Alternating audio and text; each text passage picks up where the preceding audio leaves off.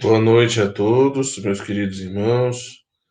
E agradecer a Páscoa por essa introdução aí no Dia do Padre. Hoje então vamos dar início à nossa catequese, estamos um pouquinho atrasados, mas hoje também o, a nossa pausa vai ser um pouco mais curta, né? Então, o nosso tema hoje é sobre o sacramento da unção dos enfermos e sobre o viático, tá? Assim, é um tema que às vezes não pode não despertar tanto interesse, mas acho que todo bom católico deveria saber e conhecer como funciona bem o sacramento da unção dos enfermos, porque se crê que é um sacramento que todos nós receberemos. Né? Se espera, é o que se deseja, que todos nós venhamos, pelo menos uma vez na nossa vida, receber esse sacramento, seja para confortar-nos na enfermidade, seja para preparar-nos para a partida para, para a eternidade, né? Então, por isso é muito importante conhecer bem esse tema. Em nome do Pai, do Filho e do Espírito Santo. Amém. Vinde, Espírito Santo, enchei os corações dos vossos fiéis e acendei-nos e acendei neles o fogo do vosso amor. Enviai vosso Espírito e tudo será criado e renovareis a face da terra. Oremos a Deus que instruíste os corações dos vossos fiéis com a luz do Espírito Santo Fazer que apreciemos retamente todas as coisas segundo o mesmo Espírito e gozemos sempre da sua consolação por Cristo, Senhor nosso. Amém. Em nome do Pai, do Filho e do Espírito Santo. Amém. São João Maria Vianney, cura das, rogai por nós. São João Batista, rogai por nós. São José, rogai por nós. São Gabriel Arcanjo, santos anjos da guarda, rogai por nós. Bem, então vamos começar a nossa formação de hoje.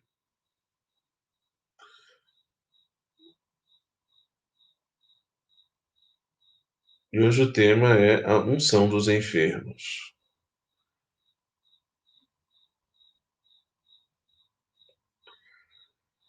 Aí nós temos uma citação onde se está fundamentada a prática da unção dos enfermos. Está na carta de São Tiago, capítulo 5, versículos 14 a 15. Diz assim: Alguém está alguém enfermo? Chame os sacerdotes da igreja e estes façam oração sobre ele, ungindo-o com óleo em nome do Senhor. A oração da fé salvará o enfermo e o Senhor o restabelecerá e se ele cometeu pecados, ser-lhes-ão perdoados. Então, este é, claro, Jesus Cristo nós vamos ver nos evangelhos, em várias passagens, ele fazendo curas, né? Curando a sogra de Pedro, curando a mulher hemorroíça, curando o servo do centurião, a filha da cananeia, né? curando o homem da mão seca, curando o paralítico. Então, nós vamos ver durante toda o caminhada do evangelho vários e vários relatos de cura. Jesus também, quando envia os apóstolos dois a dois, lhe dá o poder também de curar os doentes. E logo na igreja nascente, logo no início, né, lá nos Atos dos Apóstolos, São Pedro, no caminho da esplanada do templo, ele faz um milagre, né? Inclusive, Pedro disse, né? É, Ouro e prata não tenho, mas o que eu tenho te dou, e em nome de Jesus Nazareno, levanta-te e anda. E aí o homem paralítico se ergue e é curado. A igreja, então, o São Tiago, ele vai ser uma testemunha da praxe da, da, da igreja nos seus inícios. Se alguém está doente, avise a igreja, os anciãos, os presbíteros vão até o doente e o ungem com óleo em nome do Senhor. E aí nós temos toda uma esteira, né, na história da igreja, toda uma tradição em torno da administração da unção para os enfermos. Sacramento que também já teve outro nome, ficou por muito tempo conhecido como sacramento da extrema unção. Porém, a igreja um pouco quis mudar essa, essa terminologia para deixar muito claro que esse sacramento não é só para quem já está, digamos assim, de check-in feito para decolar, não. Né? Esse sacramento ele é útil para outros momentos e outras situações da vida, não só para a última agonia. Então, por isso a igreja tirou, mudou a terminologia de, de, de, de chamar de extrema unção para chamar de unção dos enfermos. para mostrar que ela não é simplesmente um sacramento dos agonizantes, mas é um sacramento também a ser oferecido, a ser administrado em outros momentos que não necessariamente o momento da agonia. Nós vamos ver isso daqui a pouquinho. Vamos lá.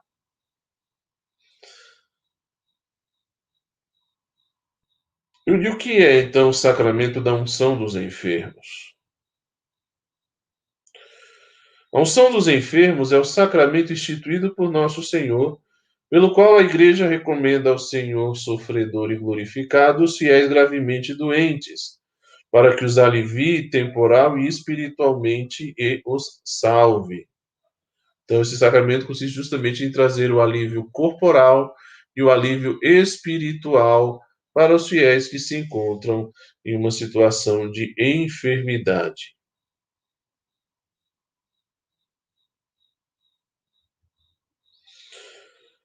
Quais são, no caso, a matéria e a forma deste sacramento? A matéria remota é o óleo chamado óleo dos enfermos. E a matéria próxima é a unção que se faz com o óleo santo na sede dos sentidos. No caso, atualmente, segundo o atual ritual, nós demos a unção dos enfermos na fronte do enfermo e, nas, e quando possível, nas mãos, tá? Nas mãos. Então, se unge a fronte e as mãos. Antes da reforma litúrgica, se previa que se assinalasse com o óleo dos enfermos os sentidos. Então, os olhos, o nariz, a boca, os ouvidos, né? mas ah, atualmente, pela atual disciplina do sacramento, você unge necessariamente a fronte e as mãos. Pode-se ungir em outros lugares? Até se pode, não se é proibido, mas o mínimo e o que está previsto no ritual é a unção com óleo dos enfermos na testa, na fronte e nas mãos, tá? Nas mãos do enfermo. A forma que se encontra no ritual dos enfermos. ainda está aí a questão da extrema unção. Né? A pergunta é como se deve preparar para a extrema unção? Mas, como eu disse, já mudou a terminologia, né? não se chama mais de, de, de extrema unção, unção mas pode colocar, que a gente vai explicando. É porque para preparar essa catequese eu uso tanto manuais mais antigos como um material, um, um material novo. Tá? Então, nós temos, eu, para essa formação, tanto peguei material da, da introdução do ritual do, do Não Somos Enfermos, como de, cateque, cate, de, de catecismo mais antigos, o próprio compêndio do catecismo e o Código Direito Canônico. Então, pode ser que alguma pergunta apareça ainda a expressão extrema unção, mas quando vocês virem extrema unção, entenda-se sacramento da unção dos enfermos. Já não se usa mais essa terminologia.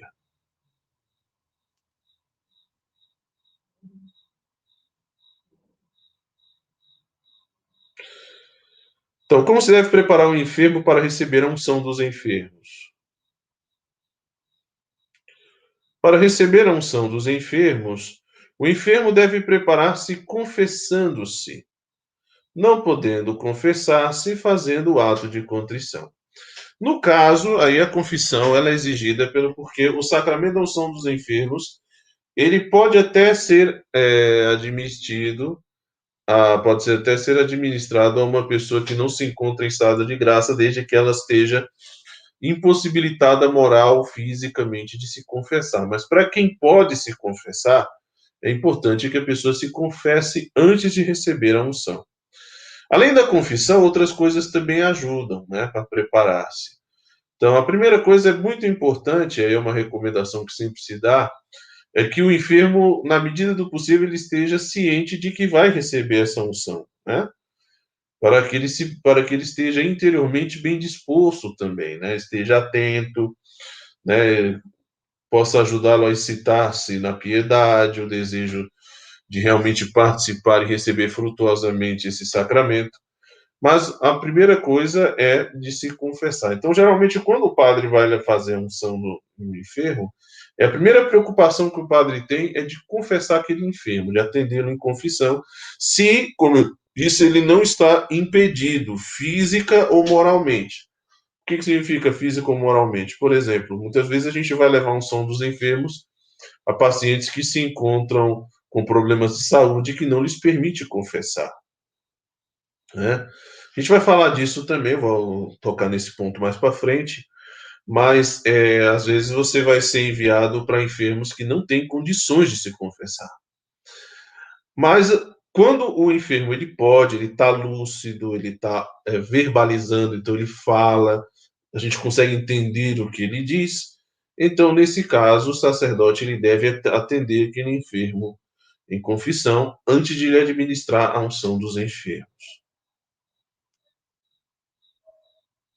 Preparar. E por isso também convém que o enfermo esteja bem preparado. Então, por isso é muito útil, por exemplo, que o enfermo que vai receber a unção dos enfermos, ele receba um acompanhamento da pastoral da saúde, que os da pastoral da saúde possam também ajudar nessa preparação, para que ele se conscientize da necessidade de fazer essa boa confissão, contrito, né, com propósito, fazer uma boa confissão, conforme a gente viu na última formação, com todos os atos do penitente muito bem preparados.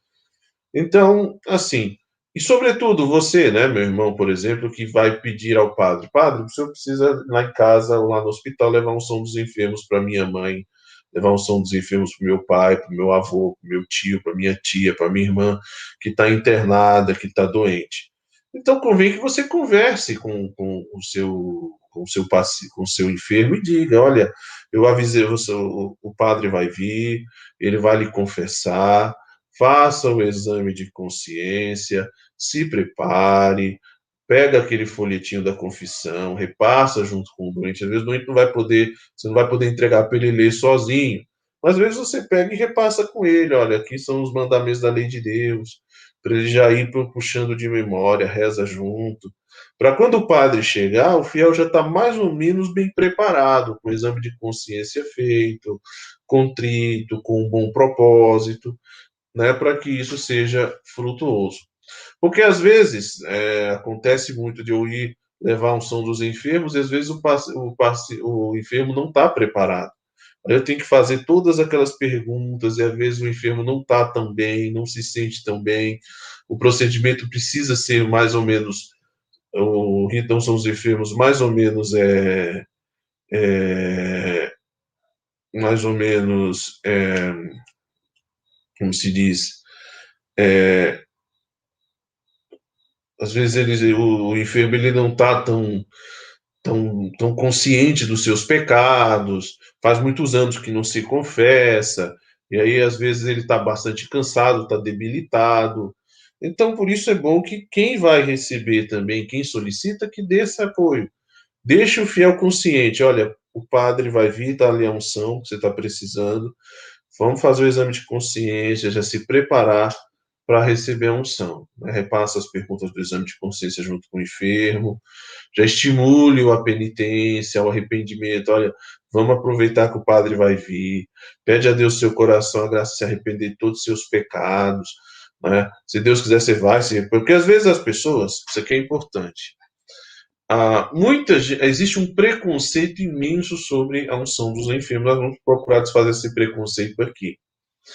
Muita gente não aceita ou não chama o padre para unção porque acredita que, é, como eu dizia, por conta da antiga terminologia de chamar de extrema unção, se pensa, como eu disse, que é um sacramento dos, da, da agonia, de alguém que vai morrer. Né? E as pessoas então dizem assim: ah, não, não chama, vai chamar o padre, não, porque eu não vou morrer, não estou morrendo. Né? Eu lembro de uma vez, um, uma paroquiana nossa, ela, o filho estava doente e ela, me, e ela me avisou, padre, olha, eu queria muito que o senhor fosse visitar o meu filho. Ele está internado no hospital tal, eu vou avisar para ele que o senhor vai. E aí eu combinei, não, tal hora eu estou no hospital para levar um som para ele. E aí depois é, ela disse assim, não, padre, vai fazer o seguinte, eu vou lhe dar a resposta amanhã, eu vou combinar com ele e amanhã eu lhe digo que hora que o senhor vai.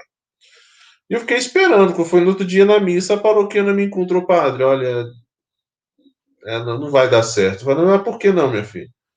Quando eu falei que eu ia chamar o padre para unção, ele ficou com raiva, ele queria me bater, ele disse que se o senhor fosse lá, ele ia bater no senhor, porque ele disse que não vai morrer, que não tem que chamar padre porque ele não vai morrer, que ele está doente, mas ele não vai morrer.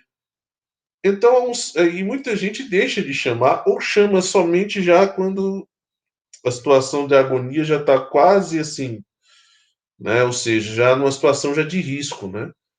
Então, nós precisamos ter essa abertura, saber que chamar o padre para conferir a unção não é necessariamente a certeza de que é porque vai morrer. Até porque o intuito da unção é preparar quem vai partir, mas também trazer conforto a quem vai permanecer vivo, né? Então, é, é um sacramento que visa também o restabelecimento da saúde. Então, também é importante a gente ter isso na cabeça. Então, preparar-se com uma boa confissão.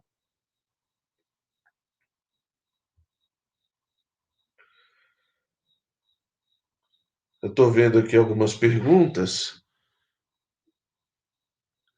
Então, a Deuselina, a Dira. Deuselina fez aí umas perguntas.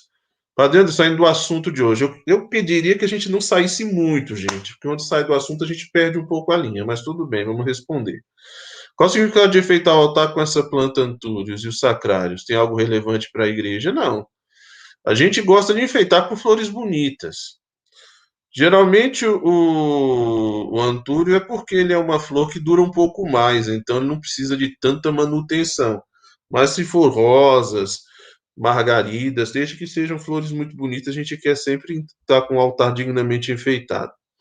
Boa noite, a sua bênção. Deus ele pergunta como devemos aprender com os irmãos eucativos, mastigaram, engoliram deixaram dissolver. Isso aí não, não tanto faz. Né? Pode-se receber simplesmente deixar que se dissolva, porque a, a matéria da Eucaristia, né, é a aparência ainda conserva as propriedades de, do trigo e tem o amido, então é, dissolve, mas também morder não tem problema. Aí que essa pergunta é da Giza. Padre, então nem todos os estados de vida podem ser unção dos? Não, a, a unção dos, dos enfermos é para todos os fiéis, de todos os estados de vida. Existem situações em que a igreja recomenda não fazer, nós vamos falar disso. Situações em que a igreja diz que tá, o fiel, tá, naquela situação, ele não pode receber a unção dos enfermos. Mas nos estados de vida, todos os fiéis desimpedidos podem. Sacerdotes consagrados, leigos, casados, solteiros, viúvos. É... Nós vamos ver quais são as condições para que um fiel receba a unção dos enfermos. Daqui a pouco nós vamos ver. Mas todos os estados de vida podem receber a unção dos enfermos somente existem algumas restrições não relacionadas ao estado de vida, mas relacionadas a algumas situações particulares.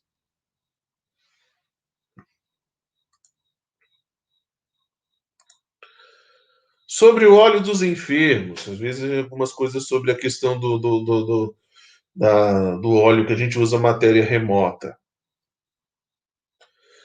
A matéria própria da unção dos doentes é o óleo de oliveira, ou, segundo as circunstâncias, outro óleo de origem vegetal. Na unção dos enfermos ou dos doentes, deve-se usar-se o óleo benzido para o efeito pelo bispo ou por um sacerdote com faculdade para o fazer, quer por direito, quer por especial concessão da Sé Apostólica. Em caso de necessidade, qualquer presbítero, mas na própria celebração do sacramento. Por que, que eu estou falando disso? Porque às vezes acontece. Geralmente, na Quinta-feira Santa, o bispo, na missa da, do Crisma, né, ele faz a bênção dos óleos, né, o óleo dos catecúmenos e o óleo dos enfermos, e a consagração do óleo do Crisma. E, o, todas, e como é costume, o bispo faz a bênção e todas as paróquias recebem os óleos para utilização na administração dos sacramentos. Então, Toda paróquia recebe o óleo dos catecúmenos, o óleo do crisma e o óleo dos enfermos. Né? Geralmente toda paróquia recebe. Né? Antigamente, por exemplo, aqui em Brasília se entregava na própria missa. Esses dois anos, por conta da pandemia, foi feita a entrega depois. Né? Então, os interessados iam à chancelaria da Cúria Metropolitana e lá pediam e vinham, eles entregavam uma bolsinha com os três, com os três vidrinhos, cada um com um pouquinho desse óleo. E, se preciso for, o, padre, a paróquia pode solicitar junto à chancelaria a quantidade de óleo que for necessária. Então, a gente recebe os três vidrinhos, mas se precisar de mais, é só ir lá e solicitar junto à chancelaria que eles fornecem esse óleo que foi abençoado na Quinta-feira Santa. Porém, o que, que pode acontecer? Eu digo isso porque é uma questão de curiosidade, para que vocês saibam também que é possível. Pode acontecer, às vezes, de uma situação de emergência, o padre não ter à mão o óleo dos enfermos que foi abençoado pelo bispo. Então, nesse caso, o que, que o padre pode fazer? Ele pode tomar óleo vegetal, tá? Tem que ser vegetal, não serve óleo mineral, não pode ser óleo sintético, tá? É óleo vegetal, é óleo extraído de plantas. Então, pode ser o óleo de soja, pode ser o óleo de milho, pode ser o óleo de girassol, tá?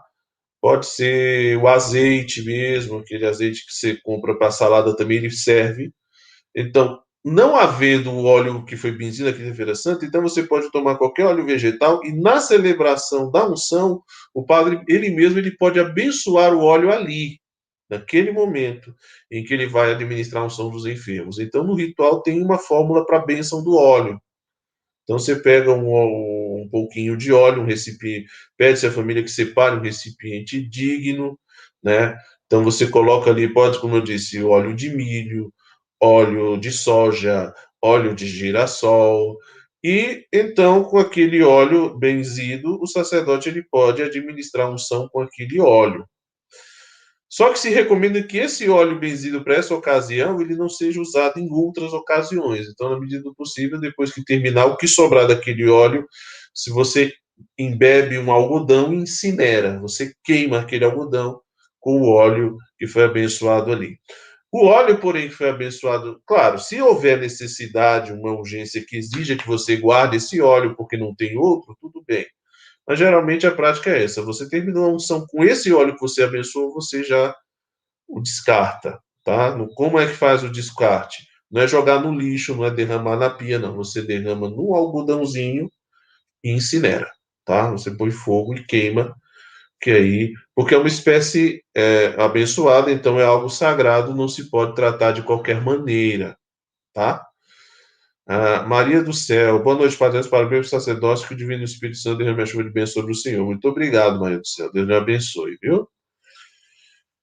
Então, pode acontecer isso. Comigo já aconteceu, de eu levar a unção dos enfermos para um enfermo e chega lá e não tem o óleo. Então eu pedi à família, olha, você tem aí um óleo? Ah, tem, tem aqui tem o óleo de soja, pá, a gente usa para fazer o almoço. Não pode trazer. Pegou um vidrinho, um, um, copinho bonitinho, a gente derramou, ali na hora eu fiz a unção. Terminou, eu fiz a unção. Outra coisa, o óleo dos enfermos, nós vamos ver, assim como os outros óleos, ele tem que ser conservado sempre com extrema dignidade. E ele não pode ser usado em outras situações fora do sacramento. Porque eu já vi, já ouvi falar de gente que faz isso. Às vezes o padre vai lá levar a unção dos enfermos, e aí o fiel fica pedindo: opa, deixa um pouquinho do óleo aí para a gente se benzer, para a gente se ungir. Não. O óleo dos unção dos enfermos ele é exclusivo para uso do sacramento. Ah, mas é porque existe o tal do óleo ungido. Bom, o óleo ungido é outra coisa, não é o óleo do sacramento da unção. Tá? Porque às vezes tem gente que usa o tal do óleo ungido, que é um óleo abençoado por um padre, para um. Mas o, o óleo ungido ele é um sacramental, pode até ser usado. Mas ele não é um óleo do, do, pra, do que faz parte como matéria dos sacramentos, nem do sacramento da, da unção dos enfermos e nem do, do sacramento da batismo, o óleo dos catecúmenos. Tá? Porque isso às vezes acontece. Ou às vezes já acontece, às vezes, de sobrar o óleo do ano passado e o fiel levar o vidrinho para casa para ficar ungindo. Não, esse óleo, o óleo do ano passado, ele precisa também ser descartado. E como é que se faz o descarte? Se derrama um algodão e se incinera, tá? Sempre isso. Vamos voltar à questão do óleo, só para vocês saberem como a coisa funciona. A bênção do óleo dos enfermos ela é feita ordinariamente pelo bispo na quinta-feira santa. Se for benzido dentro do, dentro do próprio rito da unção, o óleo pode ser trazido pelo próprio sacerdote ou preparado pelos auxiliares do, do, pelos familiares do doente num vaso conveniente. Então, pode ser que de repente eu não tenha o óleo dos enfermos, mas eu posso levar um outro óleo, desde que seja um óleo vegetal, tá? Então, óleos de origem mineral e animal não podem ser usados no sacramento da unção dos enfermos, tá? Não pode ser usado, como eu disse, óleo de origem petróleo, óleo que se usa no motor do automóvel, óleo de rícino, óleo de, de, de, de fígado do óleo de fígado de bacalhau, óleo de, de, de, óleo mineral, esses óleos não podem ser usados. O óleo para ser usado no sacramento são os óleos de origem vegetal, tirado de planta, tá? É, então, preparados pelos familiares do doente num vaso conveniente. O que sobrar, queime-se com um pedaço de algodão depois da celebração. E o óleo ele deve ser renovado a cada ano. Então, cada ano, o bispo celebra a missa do Crisma na catedral, na situação normal das coisas. Então, todo ano, por exemplo, é, estamos em 2011. Então, esse ano, por conta da pandemia, teve a bênção dos olhos, mas acho que esse ano a gente conseguiu fazer na, na Semana Santa. Se eu não me engano, Dom Paulo César fez a bênção dos olhos na Quinta-feira Santa. Houve outras dioceses em que, por conta da pandemia, a data da, da, da missa do Crisma ela foi transferida. Isso é um detalhe, viu? Dependendo da situação, da urgência ou de uma situação de emergência, a, a celebração do, dos olhos pode ser transferida para outro dia fora da Semana Santa. Mas recomenda-se que seja na Semana Santa. Ao querido Carmelo também, muito obrigado aí pelas felicitações, tá? Então, é, quando o bispo abençoa o óleo na Quinta-feira Santa e as paróquias recebem, então o óleo que vinha, que você recebeu na celebração do ano passado, você tem que queimar, tá? Que você tem que. Ah, mas se houver necessidade, pode usar os óleos antigos? Poder pode. Em situação de emergência, até pode. Mas a ideia é que a cada ano se renove o óleo. Então, o óleo que foi usado no ano anterior, que você viu no anterior, se deve descartar. Então, você vai, embebe ele no, no, no algodão e põe fogo. Isso é importante, isso é um detalhe também interessante, né? A querida Eva também um abraço. Então, é, isso é importante porque às vezes eu essa experiência do tempo da pandemia eu tenho ido fazer unção às vezes em alguns hospitais até de pacientes de Covid. E às vezes os profissionais de saúde não, de, não querem deixar muito eu levar o óleo para o óleo para incinerar. Então, às vezes, a gente tem usado um algodãozinho, né, para unção, para não ter contato direto com o doente. E às vezes eles querem confiscar o algodãozinho. Eu falei, não, não pode para lixeira. Não pode para lixeira, não pode misturar com outras coisas. Aí eu sempre peço um, um saquinho, uma sacolinha, coloco dentro trago aqui, quando chego em casa, coloco num, recipiente um pouquinho de álcool e ponho fogo para incinerar. Né? Então tem que tomar cuidado também com isso. O óleo não pode ser descartado de qualquer maneira, misturado, jogado na pia, jogado no vaso sanitário, né? de modo algum. Né? A não ser que o sacerdote ele pode lavar as mãos depois da unção, depois de limpar os dedos com algum algodão, né? E aquele resíduo, ele, quando se, se, se lava a mão, ele se dissolve, aí ao dissolver-se parcialmente, aí se cessa a matéria, já não serve mais de matéria, então, nesse caso, até não tem problema, mas o óleo, o óleo mesmo se descarta de, é, queimando. Vamos seguindo. Qual a forma da unção dos enfermos? Então, nós temos aí a fórmula. E a fórmula da unção dos enfermos é esta, é, uma, é, é um texto. Pode, pode colocar ele completo. Então, no rito está previsto que o sacerdote ele impõe as mãos sobre o doente. Então, o sacerdote ele faz uma, uma você tem o rito inicial. Se não faz a confissão, você tem depois da confissão. É, se faz a, se, se houver a confissão, não tem, mas se não houver confissão, se faz um ato penitencial dentro do rito, depois se faz uma leitura da Sagrada Escritura, que pode vir acompanhada de uma breve homilia, uma a, a oração das uma breve oração litânica, umas preces, né? De, ao final das preces, o sacerdote impõe as mãos sobre o doente e é, depois faz a oração sobre o óleo. E depois da oração sobre o óleo, ele então vai ungir o enfermo. Então ele unge o enfermo primeiro na fronte, dizendo: Por esta santa unção e pela sua infinita misericórdia, o vem em teu auxílio com a graça do Espírito Santo. Amém. Depois ele unge as mãos com a dizendo: Para que, liberto dos teus pecados, ele te salve e na sua bondade alivie os teus sofrimentos. Amém. Essa é a fórmula da unção dos enfermos. Então, unge-se a testa primeiro, depois as mãos. Por esta santa unção e pela sua infinita misericórdia, o Senhor venha em teu auxílio com a graça do Espírito Santo, para que, liberto dos teus pecados, ele te salve na sua bondade e alivie os teus sofrimentos. Atualmente, por conta da pandemia do Covid, quando se vai levar a unção dos enfermos, sobretudo aos doentes de Covid, a, a igreja orienta que você faça apenas a unção. Pode tirar todos os outros ritos, não precisa fazer nenhum outro rito, só a unção mesmo, tá? Então você vai lá com o algodãozinho embebido no óleo, óleo nos enfermos, e faz a unção só. Por esta santa unção e pela sua infinita misericórdia, vem teu auxílio com a graça do Espírito Santo, para que liberte os teus pecados e te salve na sua bondade, alivie os teus sofrimentos. Por quê? Para evitar justamente o tempo de, de, de contato com o doente e diminuir a, o risco do contágio, tá? Então, geralmente, é um rito essencial, muito básico, para essas situações de emergência. Fora dessa situação de, de, de, risco de, da, por conta de contágio, como acontece com a pandemia do Covid, se use o rito completo, né? Que, dependendo da situação do enfermo, pode ser abreviado, porque o padre, nesse caso, ele observando a situação do enfermo, se ele vê que o enfermo está tão debilitado que uma celebração muito longa o prejudicaria, e olha que a celebração dos enfermos ela é curta, ela, ela leva em torno de, de, de 20 a 15 minutos no máximo, mas se se vê que isso prejudica de alguma forma o enfermo, porque ele está bastante debilitado e precisa de repouso, então o sacerdote ele pode até abreviar algumas partes, como as preces, por exemplo, você pode abreviar, é, você pode não fazer homilia.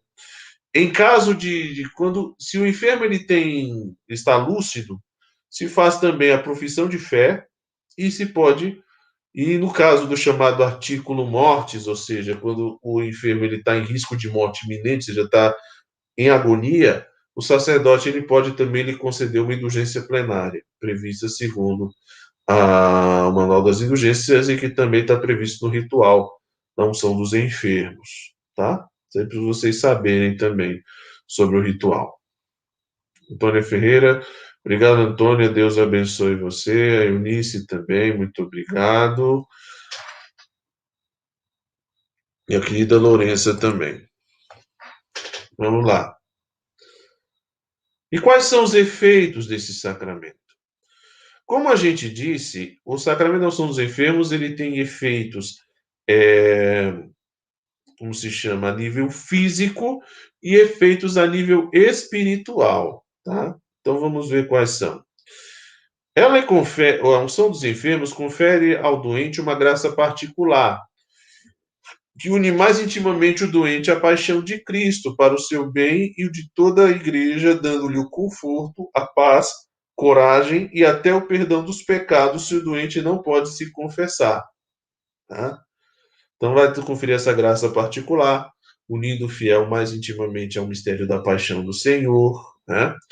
traz-lhe conforto, tanto conforto para a alma como conforto para o corpo, coragem, às vezes diante da enfermidade a gente se encontra desanimado, a unção traz esse efeito, um pouco a coragem, a recobrar o ânimo, né? e, é, e o perdão dos pecados se o doente não se pode confessar. Então, se os doentes está impedido moralmente de se confessar, a unção dos enfermos vai perdoar os seus pecados. Agora, se ele pode se confessar, ele precisa se confessar antes de receber a unção. Esse sacramento permite, às vezes, se Deus o quiser, até a recuperação da saúde física. Então, a ideia, como eu disse, da unção não é da unção ser o sacramento da despedida, não. O sacramento, ele também visa o restabelecimento do doente. A gente leva a unção para ele, também esperando que a unção o ajude a se recuperar, o ajude a se refazer. Tá? Então, como eu disse, não temos que parar de encarar o sacramento da unção como se fosse o sacramento da despedida, o sacramento dos agonizantes. Não. Também se leva essa unção se esperando ajudar o paciente a se restabelecer, a se refazer, a se curar. Né? Em todo caso, essa unção prepara o doente para a casa, passagem à casa do Pai. Então, assim, Pode ser que o enfermo ele se recupere, se Deus quiser, se recupera. Se não puder, se Deus, mas também se, vontade, se não for da vontade de Deus que ele se recupere, realmente seja o seu momento de partir, a unção dos enfermos vai, vai possibilitá-lo, vai ajudá-lo a se recuperar. Temos as duas perguntas da Maria do Céu e da Giz, a gente vai respondê-las daqui a pouquinho. Então, vamos guardar essas respostas, essas perguntas, porque elas têm resposta daqui a pouco. Vamos lá. Continuando nos efeitos, agora vamos detalhar quais são os efeitos desse sacramento um por um. Vamos lá. Primeiro, ele aumenta a graça santificante. Então, quando se recebe a unção dos enfermos já em estado de graça, essa graça ela aumenta, tá? Então, por isso convém recebê-la em estado de graça à medida do possível, tá? Dois, apaga os pecados veniais e também os mortais que o enfermo arrependido já não possa confessar. Então, quando o enfermo não pode se confessar, não tem como se confessar, aí a unção vai perdoar tanto os pecados veniais como os pecados mortais, tá? Vai tirar a fraqueza e a languidez para o bem, ou seja, às vezes quando a gente está enfermo, a gente não tem só a questão da fraqueza física, mas tem também a questão daquela moleza moral, aquela indisposição, aquela sabe? O doente ele fica muito fragilizado. Então a, a unção também ela vai tirar essa fraqueza e a languidez para o bem, que fica ainda depois de ter alcançado pelos pecados. A gente fica perdoado os pecados, mas ainda se sente meio, né? Como diz, a gente se sente fragilizado, como diz uma expressão popular, a gente fica meio borocochô, né? A gente fica se sentindo meio. Então a unção também traz esse efeito de tirar essa languidez dá força para suportar pacientemente o mal, então, para resistir às tentações e para morrer santamente. Então, por quê? Porque geralmente no leito de agonia, o fiel ele sofre, né? Tem a questão das dores, dos incômodos, né? Mas tem também as tentações. Geralmente o enfermo em, leito de morte, ele é muito tentado. Tentado a desanimar, tentado a abandonar a, a a renegar a Deus, é, tentado a incredulidade, tentado a renegar a Deus, tentado a murmuração. Então, a unção dos enfermos vem justamente também para ajudar o fiel na sua perseverança final e prepará-lo, se for o caso, para morrer santamente. Mas também ajuda a recuperar a saúde do corpo, se isso for útil à salvação da alma. Essa número 5 é muito interessante quando às vezes as pessoas se perguntam: ah, padre, mas por que, que o fulano não se recuperou? Por que Deus não teve compaixão? Às vezes também a própria recuperação da saúde está condicionada à questão da salvação da alma. Porque às vezes você recuperar a saúde para voltar para o pecado e levar uma vida ainda pior, às vezes é melhor você partir mais cedo e levar já partir com, a, com, com mais ou menos com o caminho do céu garantido, entre aspas, do que você recuperar a saúde e se perder. Quem pode receber este sacramento? Tinha uma pergunta que foi feita. Vamos lá. Quem que pode receber o sacramento da unção dos enfermos? A unção dos enfermos, ela pode ser administrada ao fiel que, tendo atingido o uso da razão, tá? Isso é importante. Ele tem que ter o uso da razão, que tendo o uso da primeira coisa, fiel. Então, a unção dos enfermos você só pode conferir ao fiel. Que que é o... Quem é o fiel? É o batizado. Pessoas não batizadas não podem receber a unção dos enfermos. Não podem receber nenhum sacramento, embora seja admitido como ministro do matrimônio. E pode também administrar o sacramento do batismo em risco de morte. Mas uma pessoa não batizada, ela não pode receber a unção dos enfermos. Então, a primeira coisa. Segunda coisa, a unção dos enfermos ela só pode ser administrada por pessoas vivas. Nós vamos falar disso daqui a pouco.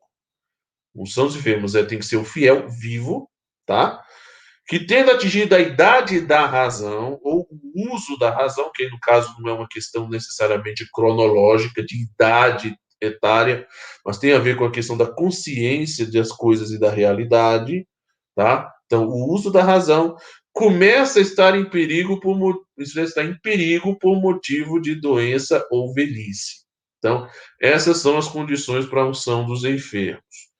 Então, por exemplo, padre, é, tem que ser batizado, tem que estar vivo, a gente vai falar dessa questão do estar vivo ou não. Uso da razão. Por isso, por exemplo, não se dá unção dos enfermos a recém-nascidos. Né? Já aconteceu, padre, tem como o senhor lá na, na, na, na no HMIB levar um São dos Enfermos para um bebê? Não, não tem como. Bebês não recebem o São dos Enfermos. O São dos Enfermos é para os fiéis que já têm uso da razão. Aí, claro, o uso da razão é uma coisa a se avaliar. Porque você tem crianças, por exemplo, a partir dos sete anos, que já têm uma boa avaliação da realidade e que poderiam, que poderiam se beneficiar do sacramento. Então, por exemplo, uma criança de sete anos que está lúcida, que, tá, que, que tem um, um, um certo conhecimento da fé, que sabe que aquele sacramento vai lhe beneficiar, o padre pode levar um São dos Enfermos para uma criança de sete anos, de oito anos, nove anos, para um adolescente de 12, 13, 14, um adulto, mas tem que ter o uso da razão. Tá? Uma pessoa que não tem o uso da razão, mesmo adulta, por exemplo, uma pessoa que sofre também de um, de um, de um de uma moléstia psíquica grave, retardo, estado vegetativo, nesse caso também não recebe, tá? É... Aí, já respondendo essa pergunta da Lourença, né? É... As crianças podem receber a unção dos enfermos? Então, tem que ter o uso da razão. Bebês recém-nascidos não recebem a unção, tá? E, padre, como é que faz com o bebê recém-nascido? Geralmente se crê que para um recém-nascido o batismo é o suficiente, tá? E aí, no caso, você pode dar, como padre, por exemplo, eu já fiz. Eu fui visitar já uma criança já em UTI neonatal, com risco severo de perda da vida, e a gente faz o quê? Eu dei o, fiz o batismo e dei uma benção. A benção eu posso dar mas não posso administrar a unção dos enfermos a um recém-nascido. Tem uma pergunta da Luciene, nós vamos responder ela daqui a pouco. Luciene, segura um pouquinho. É, vamos lá. Aí alguém também fez essa pergunta. Né? A Maria do Céu perguntou: se o doente receber a unção dos enfermos e não morreu, ele poderá receber outra vez se necessário? Então, pode-se repetir esse sacramento se o doente, depois de ter convalescido, recair em doença grave, ou se durante a mesma enfermidade o perigo se agravar.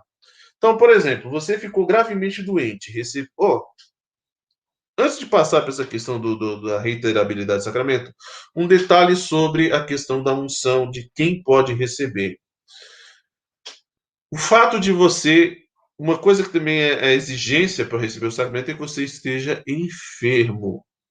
E quando falamos de enfermo, é uma enfermidade grave, que representa perigo de saúde, perigo de morte, mesmo que seja um perigo relativamente distante, mas perigo de morte. Por quê? Existe uma prática que é muito errada em muitas paróquias, eu digo isso porque eu já testemunhei isso, eu já vi, eu estava lá em que o padre celebra a missa para os enfermos, a missa da saúde, e está distribuindo unção para todo mundo. E não pode. Ah, eu estou com dor de cabeça. Ah, eu quebrei a perna. Ah, eu estou gripado. Ah, eu estou com. com. Eu estou meio esquecido. Não.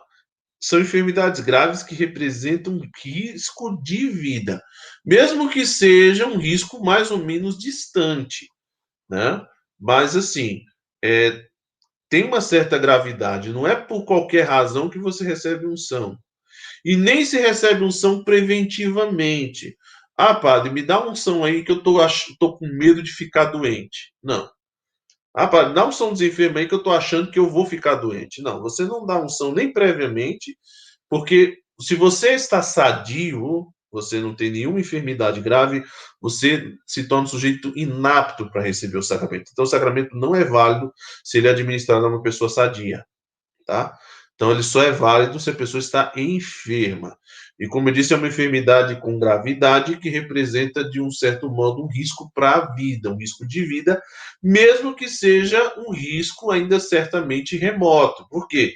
Porque, às vezes, por exemplo, uma pessoa foi diagnosticada de câncer o câncer, ele é uma enfermidade grave. Então, o fiel que está com câncer, ele pode receber a unção dos enfermos, mesmo que o quadro dele ainda não seja um quadro gravíssimo. Ele não precisa estar lá entubado né, na morfina para receber a unção. Não, padre, eu recebi, eu estou diagnosticado de câncer, estou fazendo a quimioterapia, tem sido doloroso, tem sido sofrido, posso receber a unção? Pode. Tá? Tratamento de câncer, ou uma doença grave, mesmo que seja uma doença congênita autoimune, mas uma doença que represente um risco de vida. Ah, padre, eu vou. Eu tô com. Eu tô com erisipela. Bom, a erisipela é uma infecção. Só que geralmente a erisipela não costuma representar um risco significativo de vida se ela não estiver associada a alguma comorbidade, por exemplo. Por exemplo, se você é diabético e tem erisipela, o risco de morte aumenta. Agora, se você não tem, geralmente, alguns dias de tratamento com antibióticos, sara, entendeu? Isso porque às vezes tem gente que vai lá pedir unção. Ai, padre, eu tô com dor de cabeça, me dá unção dos enfermos. Não, unção dos enfermos não é para quem tá com dor de cabeça. Tá, e essa dor de cabeça é do quê? Ai, padre, eu tô com aneurisma. Eu tô com um risco de aneurisma aí, fiz uns exames agora. A dor de cabeça é porque eu tô com uma veia entupida no cérebro que posso estourar a qualquer momento. Então, beleza é uma doença grave, recebe a unção. Tá? É...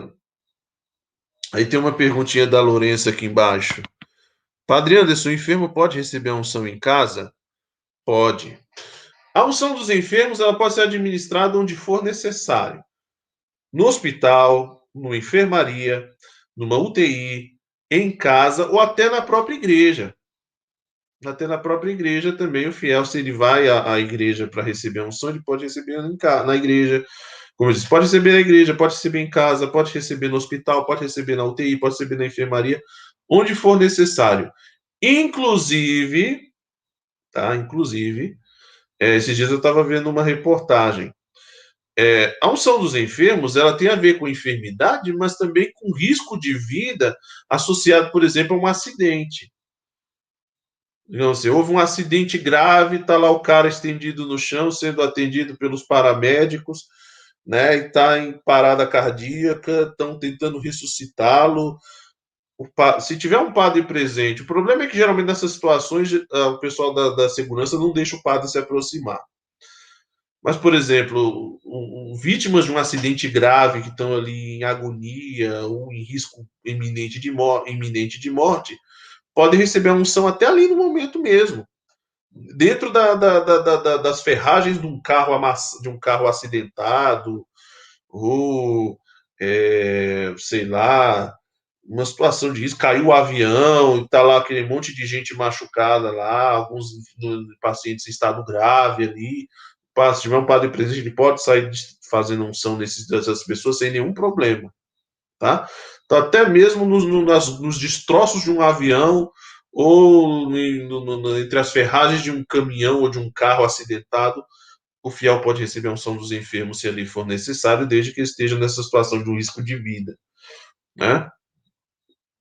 Vamos lá, vamos seguindo.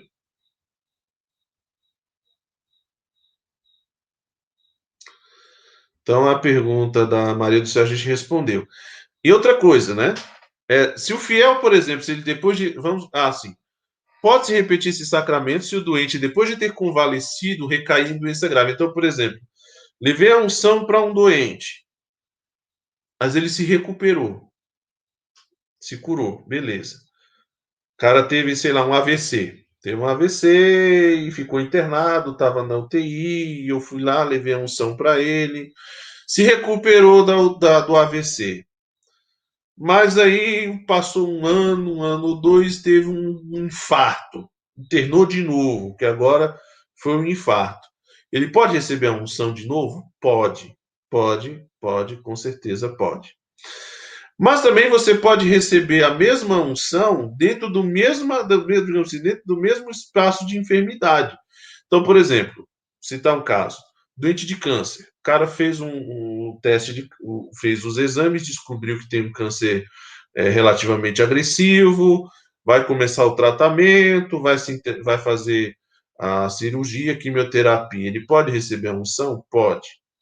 Tá, beleza. Receber a unção, tá lá fazendo a quimioterapia, mas de repente o câncer se agravou, deu metástase, é, já começou a dar falência de, dos órgãos, ele foi internado, está numa UTI, ele pode receber a unção? Pode. Você vai lá de novo. Padre, acontece que o fulano entrou agora em estado terminal. Já levamos para os cuidados paliativos, está desenganado, ele não tem, não tem possibilidade de cura. Né? O médico já mandou avisar a família que dificilmente ele tem aí alguns dias, algumas semanas de vida. Ele pode receber unção? Pode. Então, quantas vezes for necessário, se houver agravamento da doença ou se houver doenças, né? Então, é, a unção dos filhos pode ser administrada várias vezes no decorrer da vida, desde que seja circunstâncias de enfermidade grave. Então, acho que quem fez essa pergunta foi a Maria do Céu, então está respondido. Quem é o ministro da unção dos enfermos? Quem é que administra a unção dos enfermos? Todo sacerdote, e somente ele, pode administrar validamente a unção dos enfermos. Somente o sacerdote.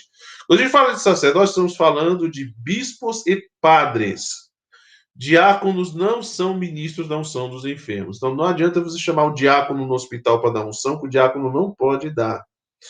Também é um sacramento que, por, por exemplo, ah, padre, nós temos a pastoral da saúde. Eles podem ir lá na casa, no, no, no, no, hospital, visitar minha tia, rezar com ela, rezar por ela? Pode. Reza o terço, faz umas orações juntos. Mas a unção é só o sacerdote, tá? E quando diz que é ele somente ele, significa que o sacerdote ele não pode delegar isso, tá?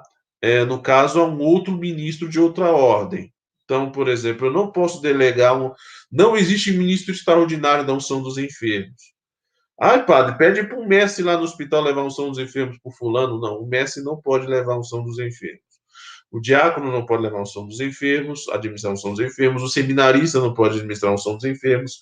A unção dos enfermos é uma prerrogativa unicamente dos que têm o sacerdócio ministerial. Então, no caso, são os padres e os bispos, tá? Somente.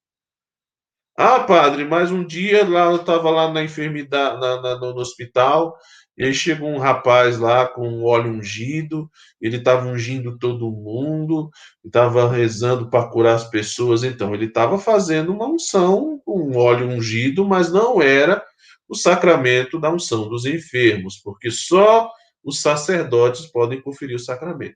Então, se o rapaz estava lá, ele é servo da renovação carismática, ele é de uma comunidade nova, e ele estava lá fazendo uma visita aos doentes e levando um óleozinho, estava ungindo o pessoal lá.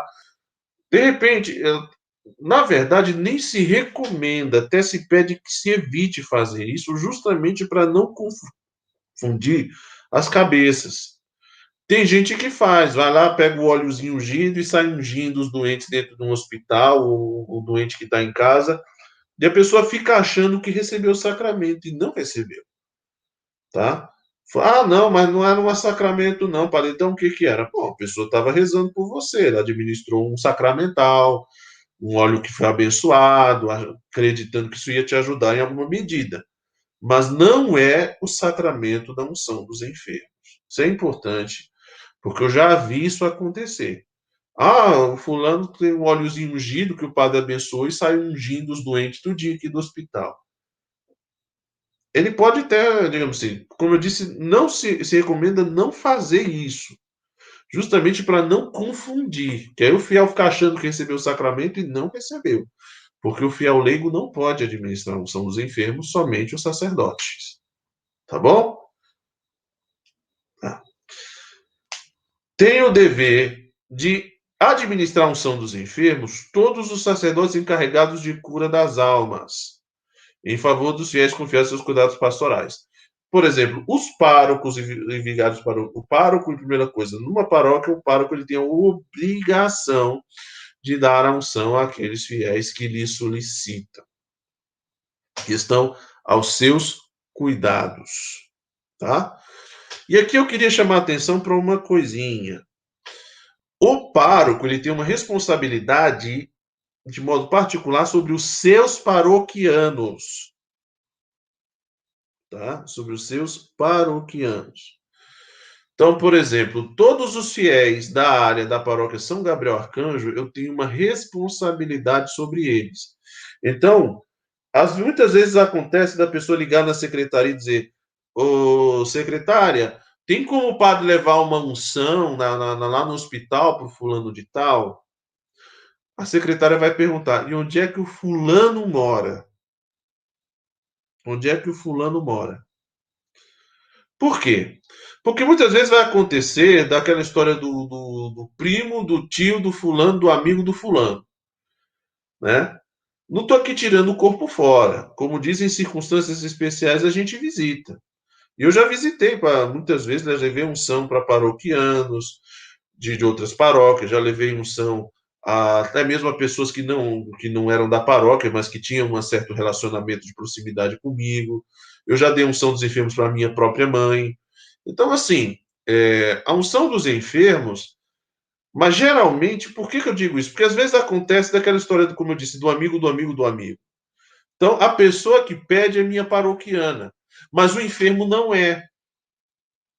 O que, que eu recomendo? Não é que eu estou dizendo, ah, o padre quer dizer que se não for paroquiano dele, ele não visita. Não. Se precisa, tem uma, uma urgência, não tem outro jeito, eu vou. Agora, o ideal é que, por exemplo, onde é que mora o enfermo? Ah, o enfermo, a família dele é lá, ele mora lá na Candangolândia. Mas ele é, ele é meu parente, eu sou paroquiano aqui da São Gabriel, ele é meu primo, mas ele, eu moro aqui, mas ele mora na Candangolândia. Então, qual é o ideal? O ideal é que você entre em contato com a paróquia de lá, da Candangolândia, do pároco do enfermo, e solicite que ele vá. Tá? Isso aí é o que se é o que se espera, né? Ou seja, que o, o que cada padre cuide e tenha uma responsabilidade sobre os seus fiéis. Então, por exemplo, o padre. Um,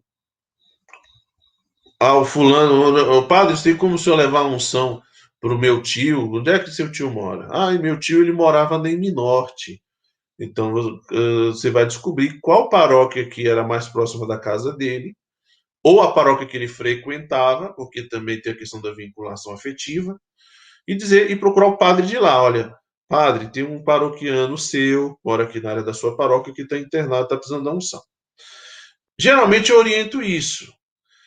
Padre, é, a gente tentou entrar em contato com a paróquia, o padre, a gente não conseguiu falar com ele, a secretária disse que ele não pode levar unção hoje, porque ele já está com com outra coisa, está no cemitério fazendo um sepultamento, ou é um padre idoso que está na fase de Covid, ele não está podendo entrar no hospital. Aí, nesse caso, eu digo, não, então, beleza, não conseguiu? Não, então eu vou. Eu vou. É, porque é importante também que, que, que, que cada padre exerça o pastoreio sobre os seus fiéis. Mas assim, eu vendo necessidade, padre, olha, a gente tentou falar lá na paróquia lá da Santa Maria, lá do, onde mora meu tio, e o padre de lá não, não, não vai, ou o padre de lá disse que não ia, ou o padre de lá disse que não podia, ou o padre de lá está viajando, ou o padre de lá está tá doente, ou o padre de lá é, com problemas, ele não pode ir, tem como o senhor ir? Eu falei, então eu vou. Aí eu vou, não tem problema. Mas eu recomendo que, na medida do possível, se procure a paróquia do fiel. Ah, o, o, onde é que ele frequentava a missa? Ah, ele frequentava lá em Fortaleza, na Fortaleza, aqui né, em Brasília. Ele frequentava lá a paróquia da, da do Sobradinho. Então, procura o padre do Sobradinho. Porque senão, às vezes, nessa questão da amizade, você acaba levando unção para um monte de gente e deixando e meio que isentando o pároco da de, de lado de, de cuidar, de exercer a sua função, né? Geralmente eu sempre procuro zelar. Quando eu não tenho como levar unção para um paroquiano meu, a gente pede ajuda. Eu mesmo já pedi uma vez. Eu me lembro que alguém me pediu uma unção na UPA de um paroquiano nosso, mas que eu não me lembro por que razão eu não podia ir, não tinha como eu ir. E aí, então, eu lembro que eu, na época, eu solicitei ao Frei Henry, e o Frei Henry foi muito amável, foi lá, levou a unção. Eu, se não me engano, acho que eu não fui porque eu também estava doente. Foi antes da pandemia. Eu não podia ir, então eu pedi ao Frei Henrique que fosse, o Frei Henrique fez essa gentileza de levar essa unção. Né? E que os paroquianos da São Gabriel, na medida do possível, saibam que a responsabilidade é minha. Então, quem mora na área da São Gabriel pode procurar a paróquia São Gabriel e solicitar a minha visita, que eu, eu dou meu jeito, eu vou ao hospital, né? Às vezes acontece, já aconteceu comigo, por exemplo, de eu ir levar uma unção para um paroquiano nosso no hospital e lá essa unção virar cinco ou seis. Isso já aconteceu. Que eu chegava lá no hospital, para portaria, olha, é, visita religiosa, o paciente é o fulano de tal, ele está no quarto tal, da lá tal, beleza. E na fila ali alguém pegar, padre, vem cá, tem como o senhor visitar minha mãe, tem como o senhor visitar minha tia, tem como o senhor visitar eu, às vezes, até pergunto, vem cá, e ela mora onde? Ah, ela mora na. Minha, sua, minha sua, sua mãe é da onde? A minha mãe, ela mora em Taguatinga. Você já convidou o, pároco, o padre lá de Taguatinga para vir? Ah, a gente já tentou chamar o padre para vir, mas ele não. Vem não, padre. Já, minha mãe está internada aqui já faz quase um mês. E a gente liga na paróquia direto, dá nome, passa telefone, o padre nunca vem. Estou citando eh, o, o, caso é meio fictício, não estou aqui para denunciar a paróquia de ninguém. Ah, mas o padre lá já chamei, ele não veio. Aí eu vou lá e dou unção, porque eu não posso deixar o fiel morrer sem receber a graça, sendo que ele pode receber. Mas ordinariamente, cada pároco que cuide dos seus paroquianos, essa é a ideia. Mas havendo necessidade, não tem jeito, outro padre não vai, ou eu que estou ali naquele momento, padre, olha, corre aqui, corre na UTI que, que tem uma senhorinha morrendo aqui, que ela está passando mal, ela está dando as últimas, padre, não tem outro, eu vou lá. Só um detalhe, por exemplo, sobre o ministro, em perigo de morte urgente, até mesmo um sacerdote afastado do ministério pode administrar um São dos Enfermos validamente. Não só o São dos Enfermos, mas a própria confissão.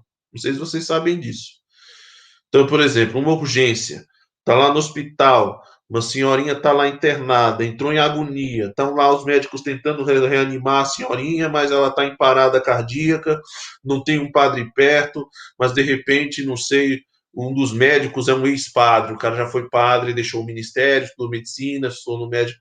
Esse, esse médico, ele, nesse caso, ele pode ir lá, pegar um óleo que ele tem, um óleo vegetal, fazer a bênção e dar a unção para aquele fiel tranquilamente pode atendê-lo em confissão, um caso de urgência urgentíssima. Tá para morrer, não tem como. Até um padre afastado do ministério, um ex-padre, ele pode administrar o sacramento, chama em artículo mortis, em risco de morte, justamente para garantir aquele fiel o direito e a possibilidade de receber os sacramentos ainda em vida.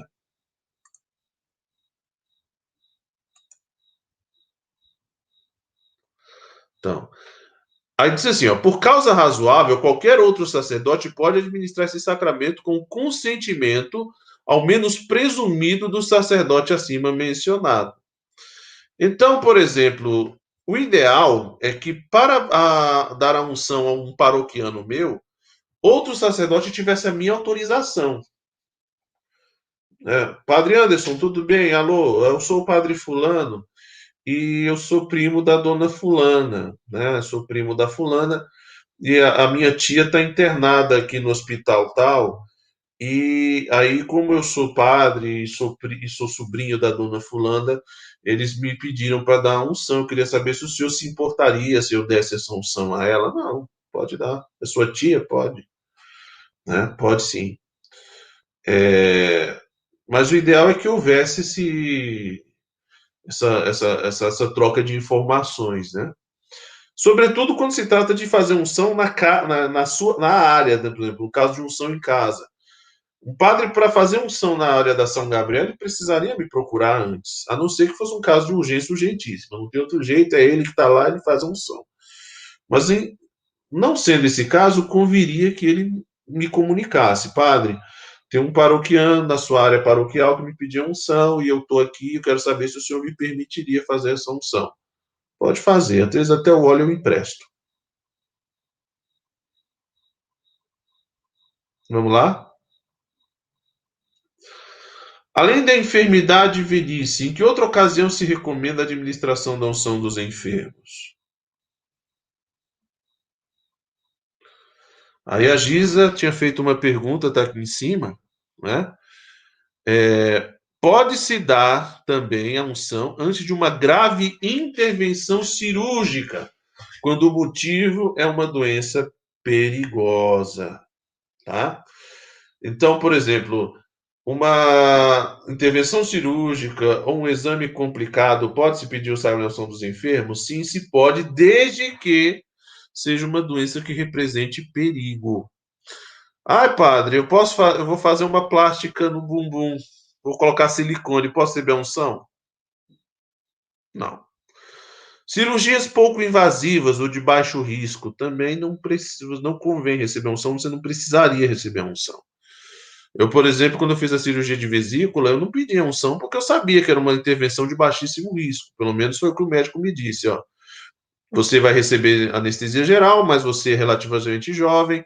Para esse tipo de cirurgia, a, o tipo de anestesia é uma anestesia de, de, de uma sedação razoável, então você não vai entrar em pré-coma, nada disso. Então, e como é uma cirurgia pouco invasiva, você vai ver que a recuperação é de um, dois dias, é um é baixo risco. Então, cirurgias de baixo geralmente não demandam unção dos enfermos. Mas cirurgias mais extensas, cirurgias de risco, ou que relacionadas, mesmo que a cirurgia em si não seja de risco, mas relacionadas a enfermidades de risco.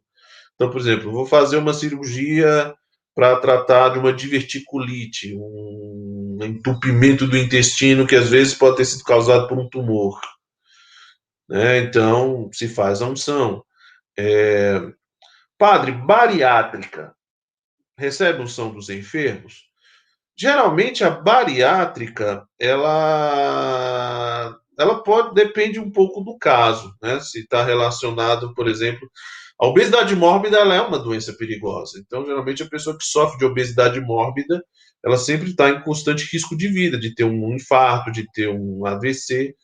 Então, se for no caso de uma obesidade mórbida, pode até ser. Mas vou fazer a bariátrica, não estou nem com esse peso todo, mas paguei ao médico porque eu queria emagrecer. Grávidas. Padre, se dá unção dos enfermos para cesariana, se a cesariana for de risco, tá? De risco, porque existe uma outra doença, sei lá, a mulher está com é, uma gravidez tubária, houve uma complicação na gravidez, descolamento de placenta, ou uma qualquer um, um, um, procedimento que tornaria esse, esse procedimento arriscado, aí sim você recebe a unção dos enfermos. Mas, em tese, fora se não houver complicadores, não se deveria dar unção dos enfermos em casos de parto. Por quê? Porque gravidez não é doença. Uma mulher grávida não é uma mulher enferma pela gravidez. Existem doenças associadas à gravidez, aí sim. Ah, eu tô grávida, padre, mas eu tô com um problema no útero, então tá, o médico diagnosticou que eu estou com uma fissura no útero por conta, não sei, de um, de um mioma abril, um cisto, é, câncer no colo do útero, e então a, a minha cesariana vai ser de, de, altíssimo risco. Aí sim a gente dá a unção. Mas parto normal e cesariana também normal, ou seja, aquela que foi avaliada como de baixíssimo risco, não se fariam são dos enfermos, porque gravidez não é enfermidade. Tá? Isso é importante saber. Porque às vezes tem gente que, que, que quer fazer unção dos enfermos para qualquer cirurgia. Cirurgia de catarata precisa de unção dos enfermos? Não. Não, por quê? Porque não é uma doença grave. Geralmente a catarata é, uma, é um, é um procedimento incômodo. Pós-operatório de catarata é chato pra caramba, muito chato. Mas não é uma doença grave. Né? Não é uma enfermidade grave, geralmente é um procedimento com anestesia local. Então, o risco de você ter uma intercorrência mais grave que ponha a vida em risco é mínimo. Canal, vou fazer um canal, extração de siso, precisa de unção dos enfermos? Não, não precisa. Ah, vou tirar. Padre, é, eu vou fazer uma cirurgia na cabeça porque eu vou retirar um tumor. Está alojado aqui na minha cabeça. Aí sim, é um câncer. é risco de vida. Então, são dos enfermos para você. Tá bom? Isso é importante. Vamos lá, vamos seguindo. Ó, pode-se igualmente administrar a-se a unção dos enfermos às pessoas idosas cujas forças estejam muito debilitadas, embora não sofram de doença grave. Isso é outra coisa importante e teve a ver com a mudança da terminologia tá? Porque se falava antigamente que a unção dos enfermos era só para os doentes, e a igreja chegou ao, ao discernimento também que aquelas pessoas idosas que estão debilitadas pela idade, embora não estejam doentes, não estão com nenhuma doença em particular, mas sofrem já fragilidade da idade, podem receber a unção dos enfermos sem necessariamente estarem com um quadro de doença grave. Então a senhorinha já está com 99 anos, você já vê que já está bem frágilzinha, bem fraquinhazinha, mas não está com uma doença grave, não está com câncer, não está com, com arritmia cardíaca, ela está relativamente de saúde bem, mas fragilidade já pela própria idade, né? Já bem fraquinhazinha por causa da idade. Pode receber a unção? Pode, tá? A santa unção pode dar-se também às crianças suficientemente dotadas do uso da razão para poderem ser confortadas por esse sacramento. Como eu disse, a questão do uso da razão não é uma questão necessariamente de idade etária, uma questão de avaliação.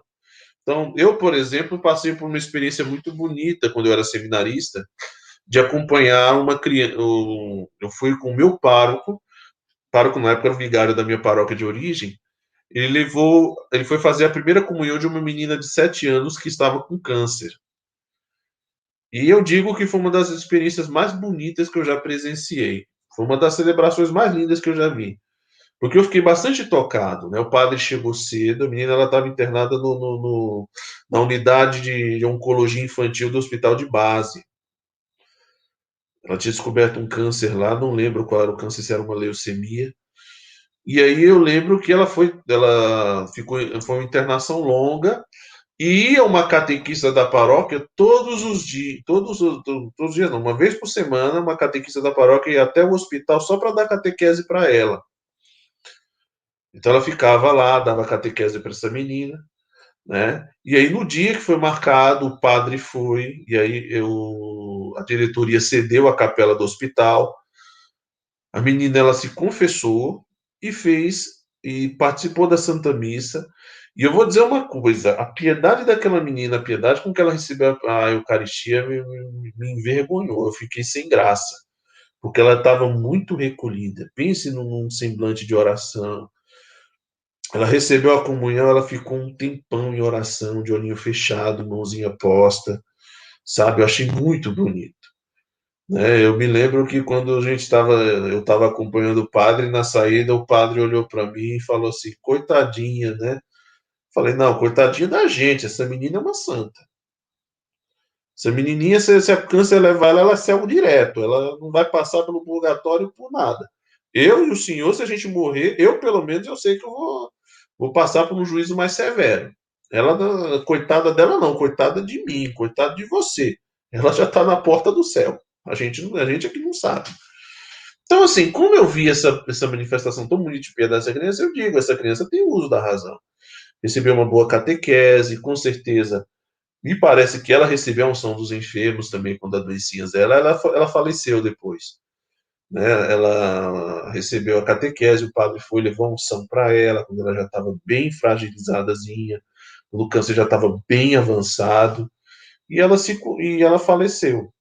Então, assim, as crianças que você julga que têm o uso da razão, que você vê que tem essa consciência, podem ter, receber a unção dos enfermos para se beneficiar da unção. E aí tem a pergunta da Luciene. Luciene fez a pergunta aqui: Padre, pode-se dar a unção dos enfermos a uma pessoa que está desacordada e não é católica ou não pratica uma fé católica quando estava sã? Tá aqui a perguntinha aqui da Luciene, né? Padre, pode-se dar unção dos enfermos a uma pessoa que está desacordada e não é católica ou não pratica uma fé católica quando estava sã? Vamos ver a resposta.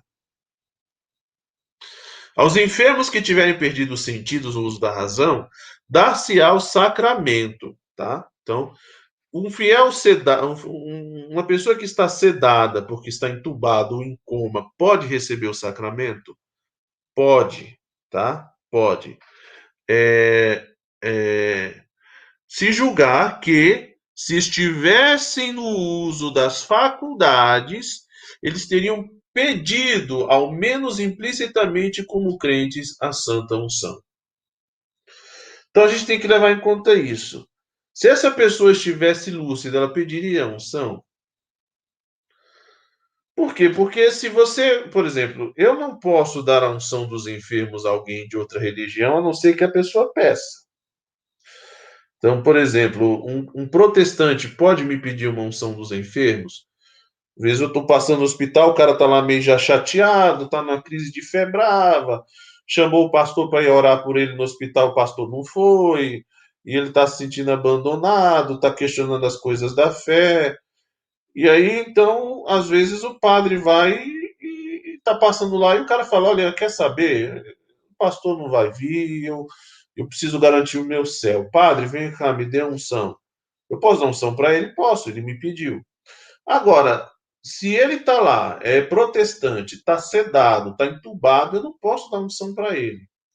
Porque eu vou presumir que se ele tivesse, é, em situações normais, se ele tivesse é, lúcido, ele não pediria. Ateus, agnósticos, é, pessoas a, a, apostas, pessoas que abandonaram a fé, pessoas que se revoltaram. Então, nesse caso, para eu poder dar unção a uma pessoa é, que está sedada, eu tenho que ter essa, essa, essa noção de que se ela estivesse lúcida, ela pediria o sacramento. Tá? Então, por isso é muito importante sempre perguntar à família. E às vezes a família também tem que ser clara nesse sentido. Porque às vezes tem gente que é católico e quer que o padre dê unção para o parente evangélico que está lá internado. Primeira coisa que, como eu disse, muito provavelmente, se ele era um evangélico de atividade e está sedado, eu presumo que ele, se estivesse lúcido, não pediria. E segundo, que geralmente isso costuma dar uma confusão danada. Né? Então, eu dar unção a um paciente que não é católico, posso arrumar confusão com outros parentes.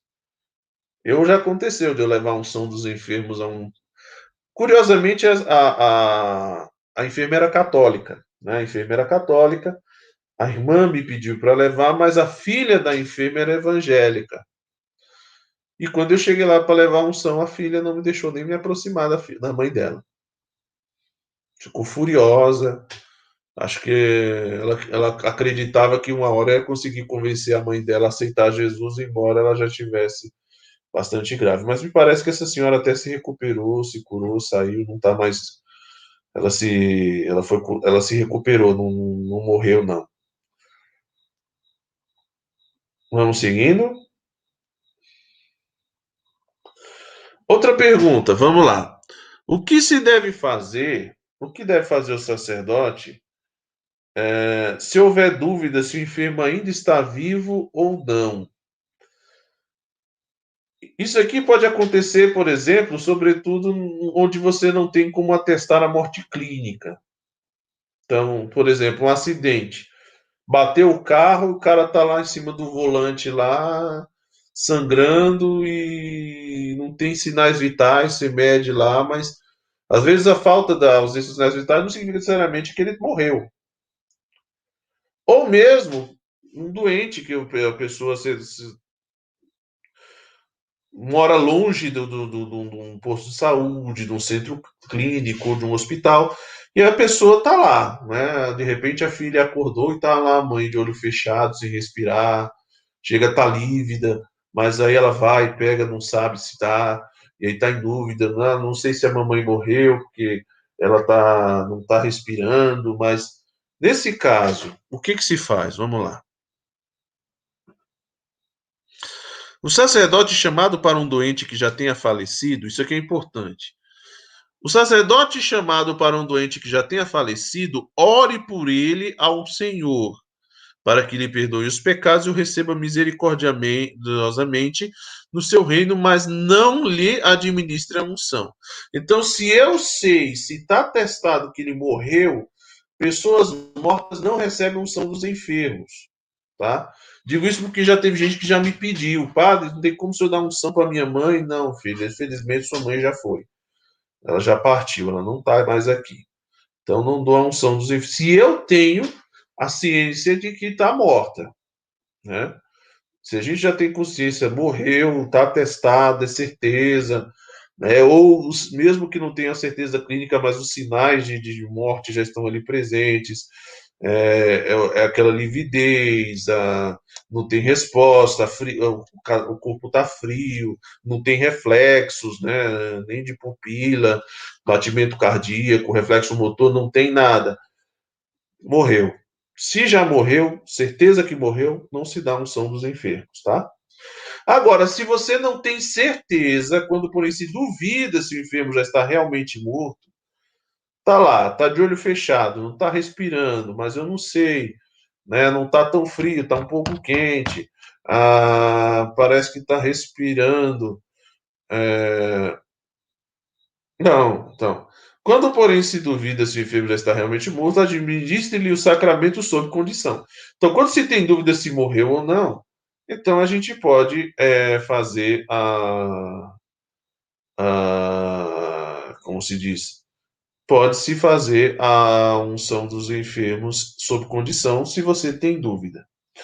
Maria das Graças, obrigada, gratidão, o Senhor deu unção à minha irmã Maria Lúcia Damasceno de Faria e ela faleceu em paz. Então, que bom que eu pude ser útil. Levi Gabriel, padre, estamos pecando a cortar nossos cabelos, como dizem Levítico 19, 27? Não. Não estamos, não. Por quê? Porque essa é, é uma das cláusulas, digamos assim, a gente chama das cláusulas da lei mosaica, que eram cláusulas circunstanciais. Tá? É, os judeus, eles tinham por prática não cortar os cabelos, às vezes não fazer certo corte de cabelo, e era comum os homens deixarem os seus cabelos crescerem um pouco mais. Mas quando o cristianismo chegou ao Ocidente, já, por exemplo, chegou a Roma, a Grécia, a Europa, em Roma, Grécia e Europa, já a prática dos homens era usar cabelo curto. E no Novo Testamento não há nenhuma orientação nesse sentido de que aqueles que se converteram à fé cristã deveriam deixar os cabelos crescerem.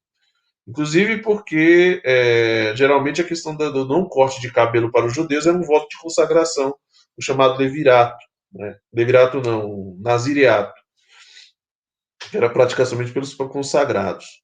Tá? Então, querido Levi, pode cortar o cabelo que você não tem preocupação nenhuma, que você não está violando o ensinamento bíblico. Houve uma pergunta que foi feita que eu não coloquei aí. Perguntaram se há, existe alguma situação em que a gente possa recusar a unção dos enfermos. Eu pensei que eu tinha colocado aí, mas acho que não coloquei. A situação em que se pode recusar a unção dos enfermos é em fiéis que vivem em, é, que viviam em, vivem em pecado público notório e, no caso, numa situação em que não manifestam desejo de sair dessa situação de pecado. É geralmente uma um certa preocupação de consciência que eu pessoalmente tenho quando vou levar unção né? Porque se diz que quem vive em estado de pecado público e notório não pode receber unção dos enfermos. Então, por exemplo, uma pessoa que vive uma situação de segunda união ou vive um, uma relação de fato, em tese não poderia nem deveria receber a unção dos enfermos. Mas é aquela coisa também. Se de repente a pessoa ali no leito, já, primeira coisa, geralmente quem está doente já não tem condições de manter a uma vida de intimidade conjugal. No hospital não tem como, internado não tem como. Então, em tese, você já, já está fora da situação de pecado. Mas, porém, se o que se pede é que haja, pelo menos da parte daquela pessoa, se ela está lúcida, um ato de vontade, ou seja, eu, no caso, fui chamado para levar unção a uma pessoa que vive, por exemplo, em segundo, numa união de fato. São duas pessoas que moram juntas sem estar casadas, por exemplo. Eu posso propor à pessoa o seguinte: ó, eu vou te dar unção dos enfermos com uma condição. Então, logo você se recupere, você vai procurar a dona Fulana e se casar. Se a pessoa se recusa, não, no caso não, pá, negócio de casar na igreja eu não aceito, porque eu não quero, aí não tenho que fazer meia volta e dizer, olha, então sinto muito, não posso lhe dar unção. Porque ela não quer sair do pecado. Mas às vezes a pessoa diz, não, padre, eu, eu já estava pensando nisso sim, eu não sei porque que eu enrolei tanto, agora eu sei que é meio difícil, mas eu prometo que se eu me restabelecer, eu vou regularizar minha situação. Aí eu dou a unção dos enfermos, porque eu já me coloco, eu confio no caso das pessoas, é, da pessoa, ela, ela, vamos dizer, eu confio no caso que a pessoa tem um propósito de sair da situação de pecado e de se resolver, né? É, mas geralmente é uma situação, às vezes, bastante delicada, porque, sobretudo quando se trata de um doente que está inconsciente, né? Como é que a gente faz? Aí a gente faz, a, trabalha com a presunção. Né? Se crê que, infelizmente, essa pessoa não tinha um propósito. Então, às vezes, a gente não administra. É o único caso, é quando a pessoa vive em estado de pecado, vivia em estado de pecado público e notório, então, nesse caso, a orientação da igreja é que não se dê unção dos enfermos. Porém, como se diz, né, é, Alex, é, Salos animaram essa suprema Alex, então às vezes, até dependendo da situação, a gente tem que fazer um juízo um pouco menos frio e um pouco mais subjetivo, é, um pouco mais olhar a situação da pessoa, né? E pode ser até propor um caminho diferente. Né? Então, eu já dei um São dos Enfermos sob condição, na condição de que a pessoa, por exemplo, padre, olha, eu vivia com uma mulher sem estar casado, mas Olha, eu sou, eu estou doente há tantos anos que ela já não era mais minha esposa, ela era praticamente uma, uma a minha, minha enfermeira. A gente não tinha condição, não tinha vigor físico nenhum para a prática sexual. Então, a gente já vivia como irmãos. Então, nesse caso, a pessoa já objetivamente sai da situação de pecado. Então, se dá a unção. Maria do céu, padre, minha mãe tem 91 anos, será que seria bom dar a unção dos enfermos para ela? Então, se sua mãe está com 91 anos, é bom ver como é que está esse estado de saúde dela, né? O estado geral. Porque tem gente de 91 anos que está durinho, está todo bonzinho, está bem fortinho, tá. Nesse caso, talvez não precisaria. Mas se se encontra bastante debilitada a mãe, minha mãe tem 91 anos, mas já tem tanta dificuldade para andar, né? Tá bastante fraquinha. Aí nesse caso se dá unção né, convém procurar a pastoral da saúde, né, para fazer um acompanhamento. Aí eu recomendo, tá? se, se possível, levar a conhecimento da pastoral da saúde para um acompanhamento. Viático. O que é o viático? Isso aqui é importante falar sobre o viático. O viático é a Eucaristia recebida por aqueles que estão por deixar essa vida terrena e se preparam para a passagem para a vida eterna recebida no momento da passagem desse mundo para o Pai, a comunhão do corpo e do sangue de Cristo, morto e ressuscitado, é semente de vida eterna e poder de ressurreição. Então, o viático é a última comunhão que um fiel recebe quando ele já está, digamos assim, já em agonia, né? já está se preparando para partir. Convém que esse fiel, estando lúcido, estando bem, bem no sentido de poder receber a Eucaristia, lúcido, poder engolir, ele perceba a Eucaristia, na verdade, não é nem que convém. No caso, para o enfermo, é a recepção da unção, da viática obrigatória, é um preceito. Então, por isso é importante vocês saberem disso. Que se algum dia, no momento em que Deus estiver preparando, chamando você para partir, né, você percebe que já está bastante grave, o médico já falou, olha, minha filha, Vou chamar a família, você se despeça, porque de hoje para amanhã você vai fazer a sua viagem. Então era importante chamar o padre para a unção e para receber a comunhão. Padre, eu quero receber o meu viático. Né? Como se deve administrar o viático? O viático, se for possível, receba-se dentro da missa, a fim de que o doente possa comungar sobre as duas espécies uma vez que a comunhão recebida como viático se deve considerar como sinal peculiar da participação no mistério que se celebra no sacrifício da missa, ou seja, da morte do Senhor e de sua passagem para o Pai. Além disso, convém que o fiel, ao receber o viático, renove a sua profissão de fé batismal, pelo qual recebeu a adoção dos filhos de Deus e se tornou herdeiro da promessa da vida eterna. Sobre essa questão, eu queria chamar a atenção para duas coisas. É, eu confesso que nesses 10 anos de padre eu administrei o viático pouquíssimas vezes. E por quê? O viático ele era muito mais comumente administrado antigamente, porque não havia uma questão desses suportes de vida. Então, o fiel que estava em agonia em casa, por exemplo, geralmente ele estava lúcido, ele estava sofrendo, mas partia mas com uma certa lucidez e, e podendo engolir, e meio que comunicando-se aos seus. Então, isso era muito comum. Hoje, a prática médica é diferente. Geralmente, quando a pessoa ela já está nesse quadro, eles, eles colocam a pessoa no chamado coma induzido. O coma induzido e, geralmente, o coma induzido vem junto também, a, dependendo do suporte da intubação. Então, geralmente, a, o coma induzido e a intubação, eles inviabilizam o viático. E a maioria dos doentes que eu, em situação de agonia que eu, que eu visitei para dar os sacramentos, geralmente se encontravam já nesse estado de ou coma induzido ou intubados. E aí, quando você está em coma induzido ou intubado, não tem como. Né? Por isso, nesses 10 anos de padre, eu administrei um viático pouquíssimas vezes, porque a maioria das vezes em que eu pude me aproximar de um de um enfermo para administrar o sacramento, é, infelizmente, a maioria das vezes eu encontrei já o enfermo incapacitado para receber a comunhão. Né? Ou, como eu disse, ou estava em coma induzido, ou estava entubado, por exemplo, aí se recomenda que o fiel receba a, o viático numa missa.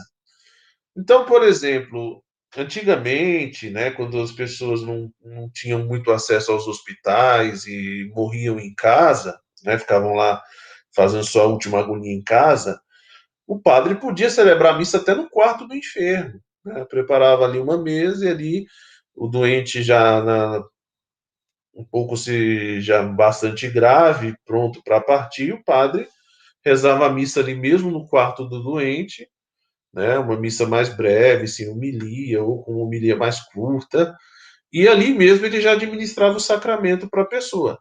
Hoje, se você tentar celebrar uma missa dentro de uma UTI, ninguém vai deixar. Né? Basicamente, é quase impossível. Hoje em dia, quando eu vou visitar doentes na UTI, os profissionais de saúde já perguntam: você vai demorar quanto tempo? Ah, a unção dos enfermos é. Você só pode ficar 10 minutos, tá? Você pode ficar 5 minutos.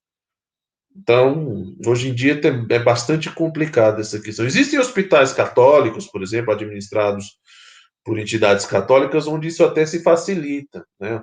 As santas casas, hospitais, por exemplo, como os administrados pelos, pelos padres camilianos, outras congregações religiosas, às vezes ainda é possível você ter lá o, pessoal da profissionais de saúde treinados para dar até esse apoio, né?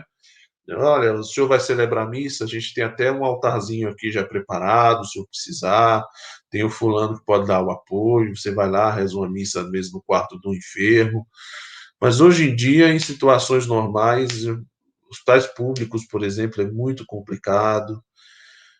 Mas é aquela coisa, a gente nunca perde a esperança de que haja uma oportunidade, né? Lourença faz uma pergunta. Padre Anderson, para receber o viático enfermo, tem que ter a primeira Eucaristia? A primeira Eucaristia, é uma coisa que é importante esclarecer sobre a primeira Eucaristia, que eu falei quando a gente falou da Eucaristia. Não existe o chamado sacramento da primeira Eucaristia. A primeira Eucaristia é a primeira vez que alguém comunga. Por ser a primeira vez, aí, geralmente se propõe que o fiel, para receber a Eucaristia, ele tenha uma devida preparação. Então, ele faz a catequese e ali se torna um marco da sua vida sacramental, um momento que, a partir dele, ele pode comungar.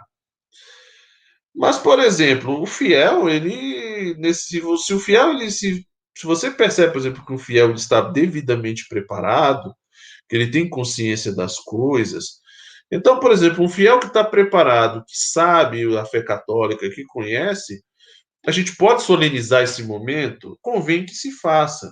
Mas é obrigatório? Não. Então, por exemplo, o fiel ele pode receber a sua a primeira Eucaristia no, no, no, dia do seu viático. Vai ser a primeira e a última, mas pode receber. Ele pode receber a primeira Eucaristia no dia do seu casamento? Pode. Né? O que se espera é que essa pessoa ela saiba do que se trata, ela tenha pelo menos o conhecimento mais básico possível da Eucaristia, que é o quê? Que é saber diferenciar o pão consagrado do pão comum. Saber que não é qualquer coisa que é o corpo de Cristo.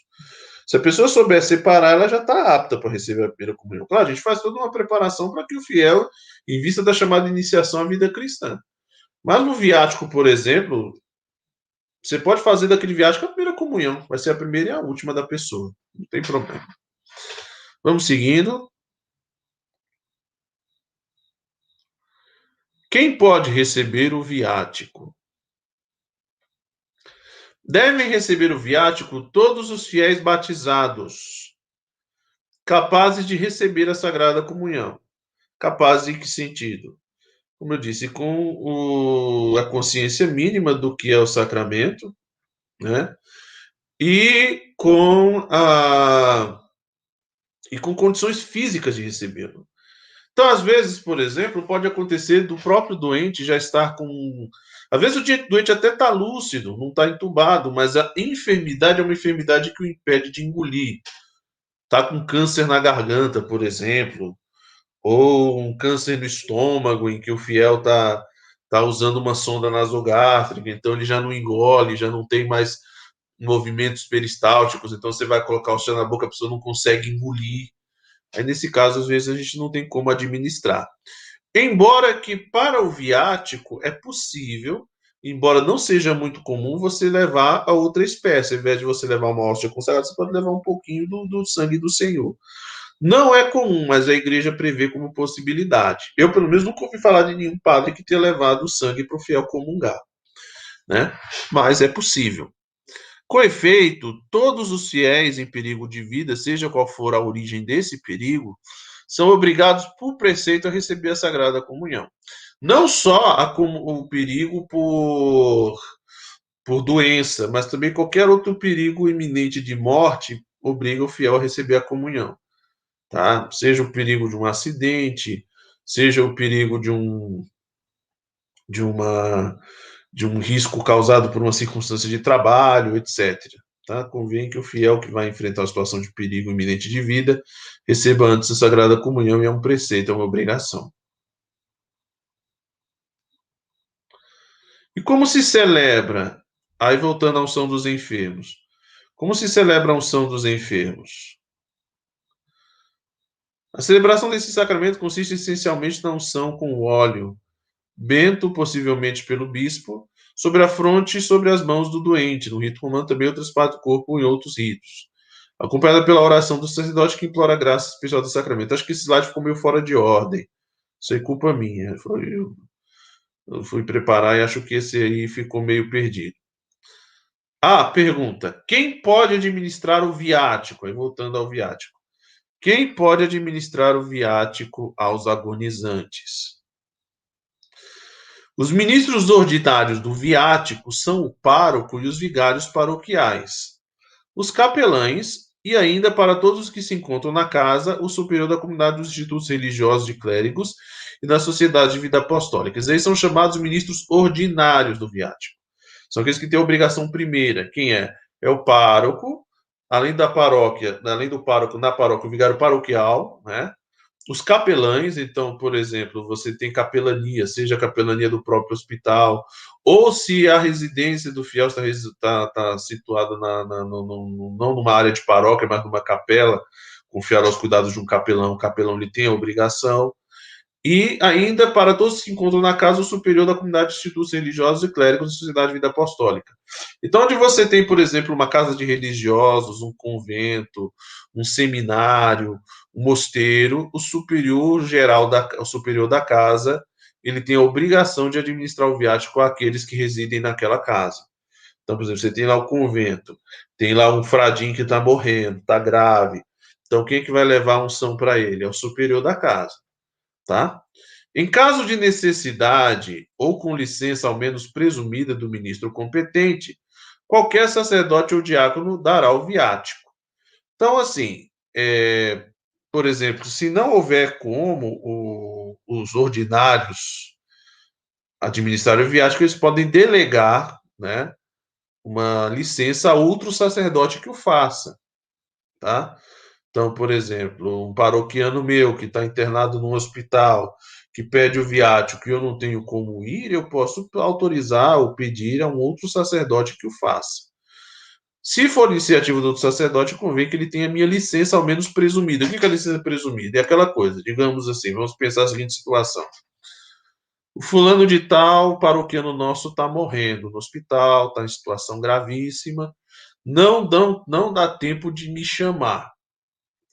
Mas aí tem o padre fulano que está visitando o paroquiano dele no mesmo hospital e alguém avisa ele: olha, padre, o senhor trouxe a comunhão? Trouxe, eu estou com uma hóstia consagrada aqui. É porque o meu pai está tá em agonia, padre, ele está partindo. Tem como o senhor dar a comunhão para ele?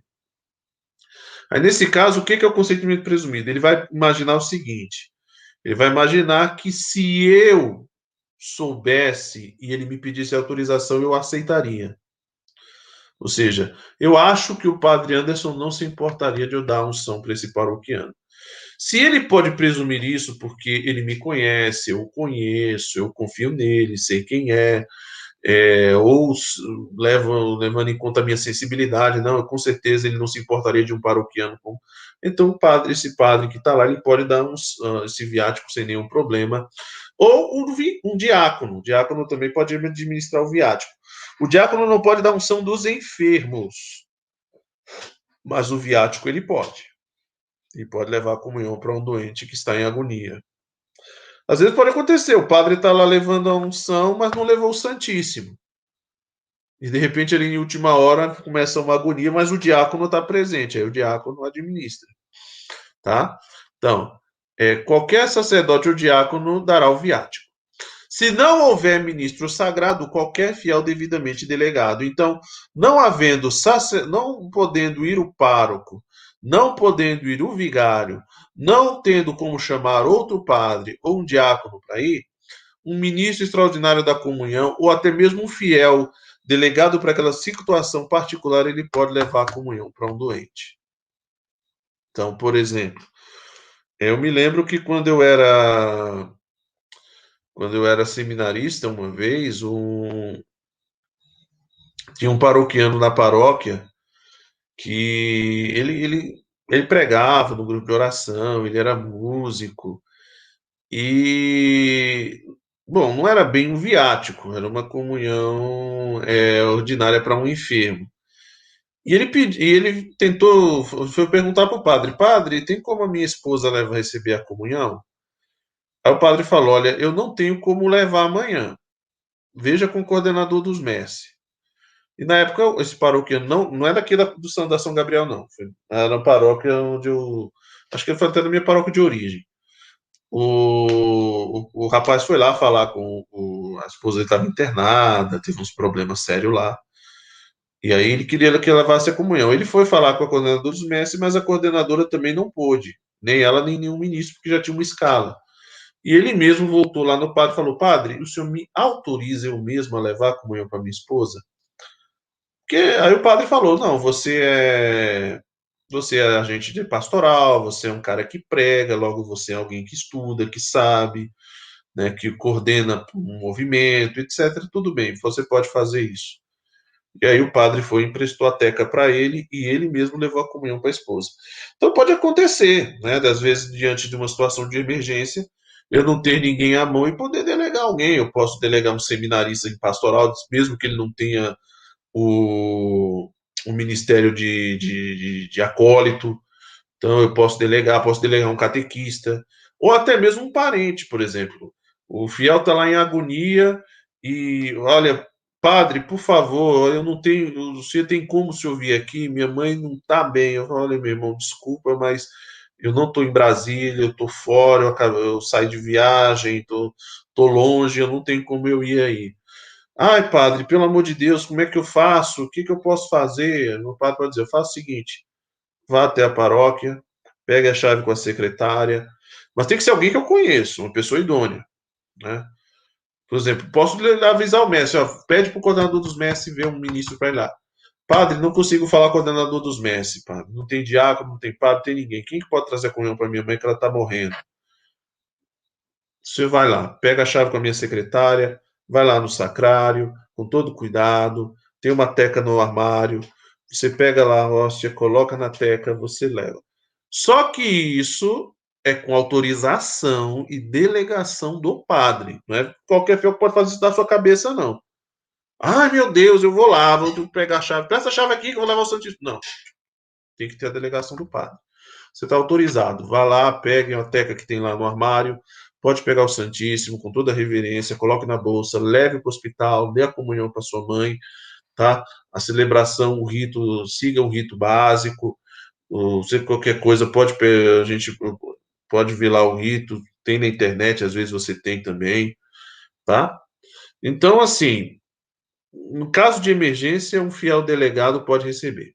Maria do Céu, o diácono permanente pode dar unção dos enfermos? Então, eu já tinha explicado lá na questão dos ministros do, da unção, que somente os sacerdotes podem dar unção, tá?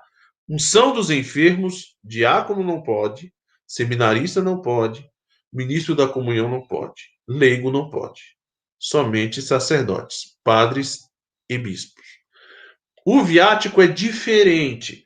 O viático geralmente ele é administrado junto com a unção dos enfermos. Mas em a situação de urgência, se não tem como o padre ir levar a unção, pode-se pelo menos pedir alguém que leve um viático. E aí, não havendo padre, aí o diácono pode levar o viático, o ministro da comunhão, da comunhão pode levar um viático, um seminarista delegado pelo padre pode, um acólito instituído pode levar o, viático, um seminarista que não é acólito, um aluno da escola diaconal que não é acólito pode levar, um ministro extraordinário da comunhão, ou, em caso de emergência, um fiel delegado pelo padre para aquela situação, um catequista, um coordenador de pastoral, alguém que esteja, que seja idôneo, que seja confiável, que a gente sabe que vai fazer isso com todo cuidado, com todo zelo, que saiba pelo menos o que está fazendo. Tá bom? Muito bem, então acho que essa era a nossa catequese sobre a unção dos enfermos, tá bom? É importante que vocês saibam esses detalhes sobre a unção dos enfermos, porque, como eu disse, é um sacramento que está à disposição tanto nossa, ou seja, qualquer um de nós que precisar da unção dos enfermos, desde como eu disse, não vive uma situação de pecado público e notório, pode receber a unção, tá? Desde que esteja doente, seja batizado, ou mesmo é, que tenha idade da razão, qualquer um de nós pode receber a unção dos enfermos. E é também um sacramento que a gente pode pedir Tá? Então, você pode pedir a unção dos enfermos em favor de alguém, né? um paroquiano, sua mãe, seu pai, etc. Eu só lembro o que eu falei agora há pouco. Se, o seu, se, se, se o seu enfermo, seu parente, o seu amigo que precisa da unção, ordinariamente é de outra paróquia, convém que você chame o pároco do, do, do enfermo. Aí, no nosso caso aqui da nossa paróquia, se preciso for, você se não tem como pároco ir, você pode me avisar que eu irei. Aqui nós temos na secretaria uma fichinha. Então, geralmente, quem faz, quem pede unção, a gente geralmente preenche uma fichinha com informações. Por quê? Porque são informações importantes que a gente precisa.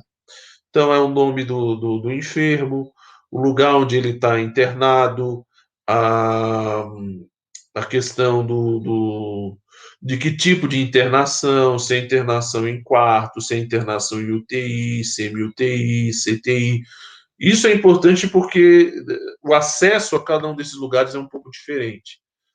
Nos hospitais, geralmente, o acesso aos quartos é mais tranquilo, mas o acesso a UTI, semi-UTI, CTI já é um pouco mais difícil, às vezes depende de horário. Detalhe: todo fiel tem direito à assistência religiosa, mesmo na pandemia. Tá? Aconteceu esse ano de eu não poder levar unção, porque em alguns, em alguns lugares não foi permitida a minha entrada.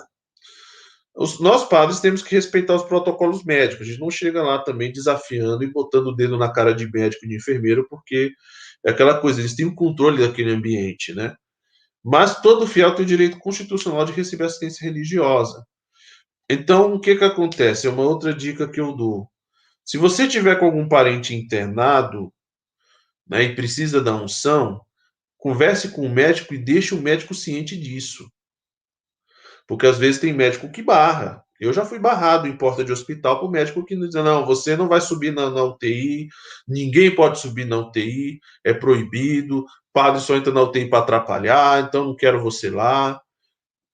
Já aconteceu comigo de eu ter a minha entrada barrada por profissionais de saúde. Mas todo fiel tem o direito, inclusive nos tempos de Covid, tá? Eu já entrei em UTI de Covid, já para poder entrar, o ideal é que a instituição de saúde ofereça os EPIs ao sacerdote.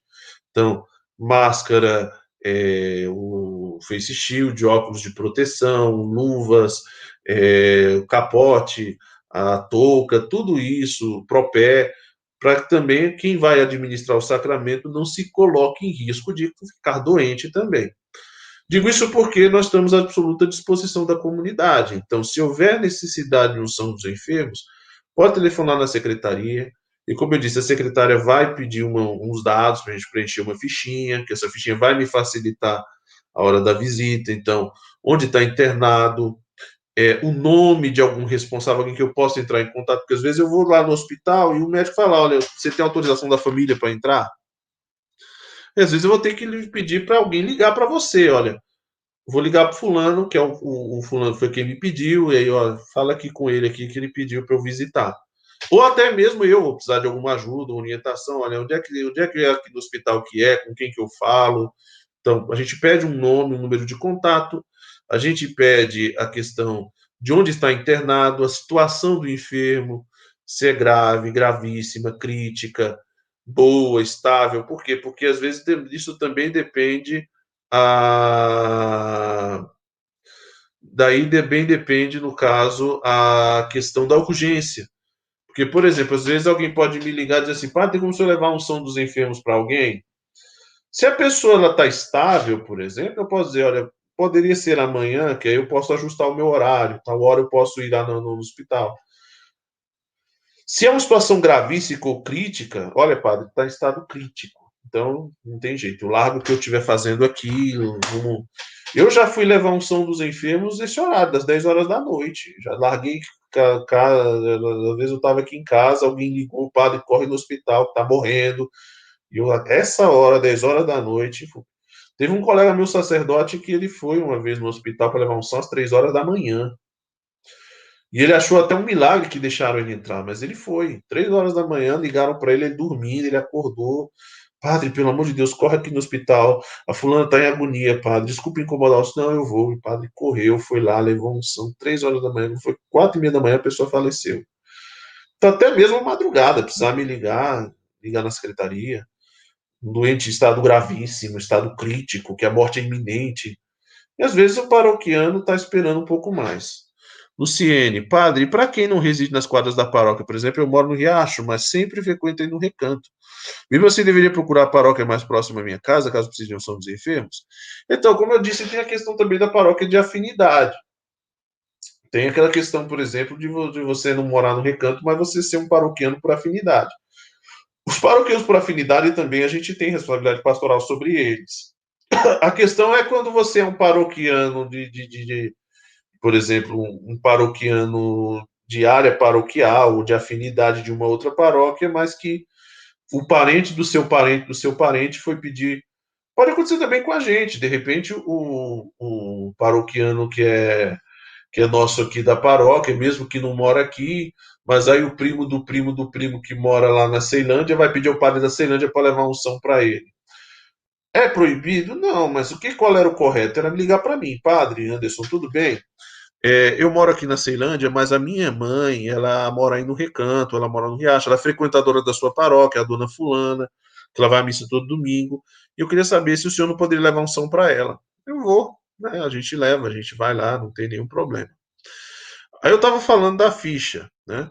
Então, a situação, se o doente pode engolir, se ele está sedado, se ele está entubado, se ele está lúcido, porque aí, dependendo, a gente leva a comunhão ou não, porque se o filho estiver entubado, sedado, não tem como levar.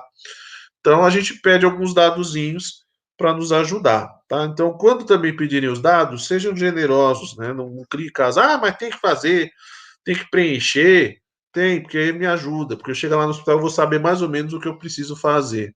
Às vezes você chegar no hospital lá sem saber o que fazer, se leva comunhão, se não leva, se o doente pode, se, se é urgente, se não é. Porque às vezes já aconteceu de eu sair correndo para levar uma unção para alguém que você está morrendo e chegar lá a pessoa já está ótima. Não, foi só um susto, tinha uma quedinha de pressão, já estou bem. Aí eu saí correndo, dei um maluco, deixei um monte de coisa para fazer para levar unção para alguém que só teve uma queda de pressão. E ao mesmo tempo já teve gente que eu pensei que ia, que como é que é, como é que a pessoa tá? Não, tá bem. E aí quando eu cheguei lá no outro dia para dar unção, nem padre faleceu essa noite, tá? Ela não estava bem, não, ela faleceu, ela estava na hora que ligaram para o senhor é porque não souberam te explicar, mas a fulana estava muito mal. Então assim, o Levi tem uma pergunta, não tem a ver com o tema, mas Levi, olha, não tem a resposta na Bíblia não. E a gente não sabe bem. Isso aí no dia do gente vai ter que perguntar para ele o que foi que ele escreveu lá em João 8, tá? É, não tem essa resposta, não. Isso aí só sabe que Jesus escrevia. Tem várias tradições que falam que Jesus ali estava escrevendo os pecados que estavam à sua volta, ou que Jesus devia estar escrevendo algum salmo, mas é, não tem como saber, tá? É, gente, nesse sentido, eu gostaria, claro, a gente não recusa de responder as perguntas, né, as perguntas que, sobre, que vierem de ocasião, mas era importante que a gente pudesse centrar nos temas, tá? Mas se houver outras perguntas também, a gente pode responder, não tem nenhum problema, mas que de preferência a gente pudesse centrar nos temas, tá bem? Então, eu queria agradecer de coração a participação de vocês. Próxima quarta-feira nós vamos trabalhar o sacramento da ordem tá? Então vocês vão saber como é que se fabrica um padre, tá bem? Então vocês vão aprender sobre o sacramento da ordem, os graus da ordem, o, o, o ministro, as obrigações de cada ministro, as tarefas, a missão de cada um. Vocês vão aprender direitinho, tá bem? Então agora vamos encerrar com a bênção a nossa pausa para catequese. Próxima sexta-feira, então nós vamos ter um bate-papo, tá? Sobre a santidade na vida da família, com o nosso querido casal Adenilton e Tâmara, que já esteve conosco em outro bate-papo. E no sábado teremos a live vocacional, que estará conosco é o casal Simone Carlúcio, que é o casal responsável da região Brasília 4 das equipes de Nossa Senhora, também falando sobre a vocação matrimonial. Tá bem? Que Deus abençoe a todos. O Senhor esteja convosco, Ele está no meio de nós. Abençoe-vos, Deus Todo-Poderoso, Pai, Filho e Espírito Santo. Amém.